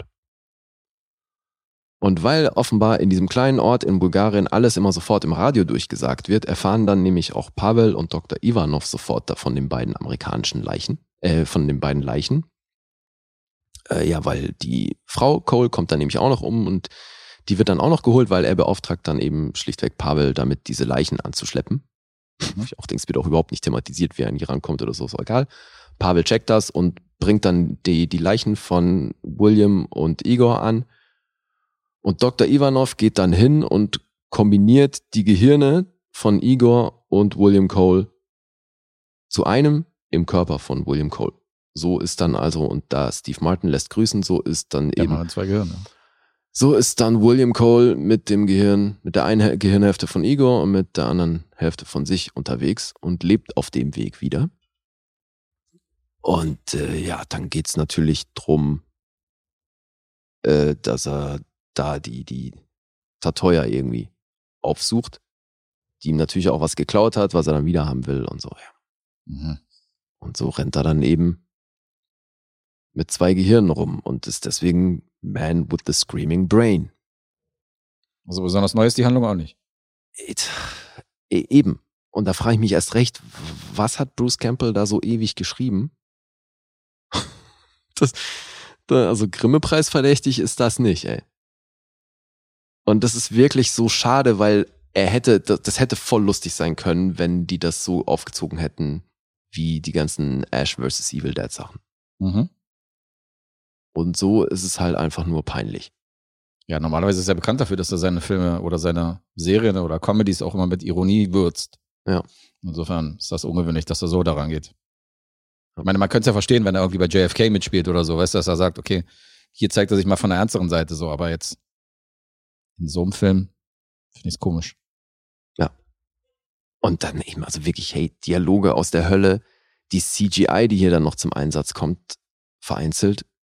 das denkst du ja auch, Alter, dem Amiga programmiert oder so. Also wirklich, Obwohl er das vierfache Budget hat von Freitag der 13. ja. Aber gut, die haben keinen Tom Savini. Hey, also das Ding ist wirklich, ist leider auch für die Tonne. Und das hätte alles so schön sein können, aber das ist hier, also in keinem Department haben die sich hier große Mühe gegeben. Die Maske ist dann auch so scheiße, Alter, weil natürlich rennt er dann eben über weite Strecken, hat er halt dann vorne so ne, die vordere Gesichtshälfte abrasiert, weil da natürlich eine riesen Narbe, die ja einmal so quer und einmal längs geht und dann sieht das halt alles auch so ein bisschen größer aus. Mhm. Und auch da dann so, so blöde, so Physical Comedy Momente und so, so Comedy, die es so gefühlt irgendwie das letzte Mal in den 80ern gab.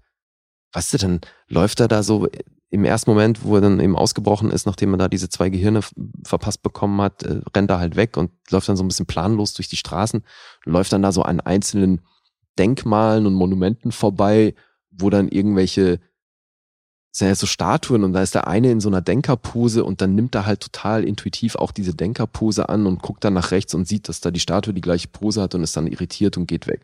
Weißt du, sowas soll dann lustig sein. Ich denke so, was, Alter, das war wirklich das letzte Mal irgendwie in den 70ern oder 80ern äh, salonfähig.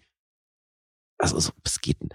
Ja, ist alles so wahnsinnig aus der Zeit gefallen und das kann auch 2005 nicht groß lustig gewesen sein, wenn dann eben so ein Ted Raimi Furchiso Maneso sagt. Oh Mann. Echt hart. Ja.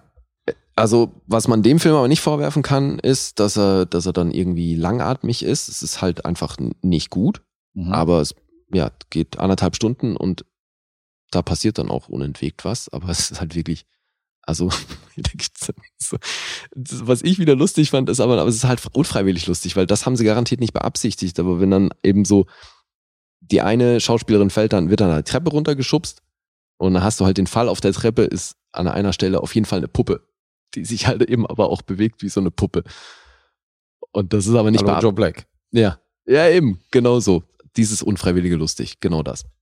ist wahrscheinlich immer die gleiche Puppe, die da irgendwo in, in, auf die Kreuzung geworfen wird und aus dem Fenster und so. Kriegt dann irgendwann einen Oscar für sein Lebenswerk. Auf jeden Fall. Ja, das ist nämlich auch so ein Ding, weil der, Bester Supporting Actor hier aus Unglaubliche Reise im verrückten Flugzeug, der aufblasbare Pilot. ja, Mann, der Autopilot. Ey, Also das ist nämlich auch so ein Ding, dass dann natürlich Jackie Cole, das Gehirn von ihr, wird dann eben in so ein, sieht aus wie so ein Crash-Test-Dummy. Pavel hat dann nämlich an so ein, noch so ein Dummy, an dem er arbeitet und äh, Mhm. in den wird dann das Gehirn von Jackie implantiert. Und das ist dann so ein Ding, was sich so voll so richtig oldschool äh, robotermäßig bewegt. Wo du denkst so, was? Mann, hä? Also es ist alles so, so planlos zusammengewürfelt und aber auch noch nicht mal dadurch lustig. Ja, guck Boba Hotep. Ja. Besser. Mach ich. Zum Glück habe ich Kate geraten. Ne? Ich glaube, hier wird's noch schwerer. Ja. Meine Fresse. Ja, es ist auch, also viel mehr muss ich zu dem Film auch nicht sagen. Ich fand ein, es gibt hier einen Trivia-Fact, den ich enorm lustig fand. Den anderen noch vorweg. Die Tatsache, dass sie in Bulgarien gedreht haben, ist tatsächlich, kommt daher, dass es dort wirklich diese unfertigen ähm, Tunnel gab, die für eine U-Bahn gedacht waren, die aber eben nicht fertig gebaut wurden. Mhm. Und so hat sich das angeboten mit der Location und dann war es natürlich auch billiger, das Ding in Bulgarien zu drehen. Also hat er sein Drehbuch entsprechend umgeschrieben auf diesen, auf die Location. Und dann jetzt eben die Härte. Der Film war, surprise, surprise, kein Erfolg finanziell. Und ich weiß echt nicht, ob das stimmt, aber egal, ob stimmt oder nicht, lustig ist es allemal. Campbell hat dann angeblich die Tausenden von unverkauften VHS-Kassetten zurückgekauft und die benutzt, um sein Haus zu, in, äh, zu isolieren, was er gerade gebaut hat. Okay. Könnte auch ein Gerücht sein, aber Ich glaube auch, Alter. Aber die Vorstellung, dass er seine Hütte isoliert und da irgendwie zwischen die Wände die Videokassetten von diesem Film stopft, die er alle nicht verkauft hat, ey, das das ist schon lustig. Ja, ja. Oh Mann. ja Mensch. Ja, Man with a Screaming Brain. Leider nicht geil. Dann sag ich mal was zu den Zahlen. 5,5 gibt's auf IMDb. Auf Rotten Tomatoes gibt's von der Kritik 4,9 und vom Publikum 3,1. Letterboxd immerhin 2,5. Mhm. Und ich bin hier bei drei Punkten. Du bist bei einer 3. Ja, das ist wirklich lame. Klingt nicht nur lame, ist auch lame. Äh, Ja. Das hätte alles sehr viel schöner sein können. Wir haben die erste Episode in diesem Monat. Insofern kannst du den Leuten mal vorlesen, worüber wir am Sonntag in der Support-Episode geredet haben. Ja, Wenn du jetzt abgeschlossen hast mit The Man with a Screaming Brain, gehe ich mal davon aus. habe ich. Okay. Der heißt übrigens angeblich wirklich nur Man, ne? Also ohne The. Mhm. Man with a Screaming Brain. Warum weiß ich auch nicht. Ach so, ohne The. Okay. Habe ich mir richtig notiert. Sehr gut. Ja, in der Supporter-Episode haben wir über ganze vier Projekte gesprochen. Ja, welche denn? Ja, welche denn? Ja, du hast tatsächlich so eine Art Themenabend gehabt. Du hast das ganz clever gemacht, weil du hast über Whatever Happened to Baby Jane gesprochen. Ein Filmklassiker, der dann eben auch in einer Serie von Ryan Murphy verarbeitet wurde, namens Feud. Und über die hast du dann auch noch gleich gesprochen. Er hat zum ersten Mal gesagt, dass ich irgendwas Cleveres mal gemacht habe. Das war garantiert nicht das, erste ist, ich, Mal. der Premiere aber jetzt in ja, 158 Episoden. so ein Quatsch. Also echt. So, und ich habe über äh, The Office gesprochen, die UK-Version, das Original sozusagen, und über den grandiosen Film The Wash. Ebenfalls Themenabend, weil beide Filme haben einen Artikel namens The Wahnsinn, der äh, größte Themenabend ever. und bestehen aus zwei Worten. Mhm. Super. Ja. Also wer Supporter werden möchte, der äh, kann gerne die extra Episoden hören. Kommt jeden Sonntag ein um 18 Uhr. Mhm. Und nicht nur das. Wir bereiten uns gerade auf die 100. Episode vor. Wir sind jetzt bei 91. Und da läuft gerade ein Voting, wo Lee und ich jeweils sechs Filme aus sechs verschiedenen Genres ähm, vorgeschlagen haben, die wir beide noch nie gesichtet haben. Mhm. Da sind teilweise skandalöse Nennungen dabei. Skandalös. Und jeder, der supportet, egal in welchem Paket, selbst die 3-Euro-Supporter, die Tabelleneinsicht haben und so, dürfen damit voten. Mhm. Und die meistgevotesten drei Filme von Lee und die meistgevotesten drei Filme von mir, die werden in einer 100. Episode dann rezensiert. Also das heißt, wenn ihr Bock habt, da noch ein bisschen, bisschen äh, mitzugestalten und äh, gerade am Überlegen seid, ob ihr Supporter seid, vielleicht wäre das noch ein zusätzlicher Anreiz. Ja, wunderbar. Gerne mal reinschauen. Dem kann Steady und Patreon. nichts hinzufügen. Links dazu findet ihr im Linktree auf Social Media oder einfach googeln. Einfach googeln. Oder auf den Linkbaum klettern. Ja. Hm. Alright. Hast du noch was? Äh, ich glaube nicht. Oder haben wir irgendwas vergessen? Nee, Ich hoffe nicht. Und wenn, dann, wie immer, nächstes Mal. irgendwas vergessen wir doch immer. Wenn dann beim nächsten Mal. Ja, eben. Macht ja nichts. Ja. Dann? Bis die Tage oder was? Sind wir auch raus? Ciao. Peace.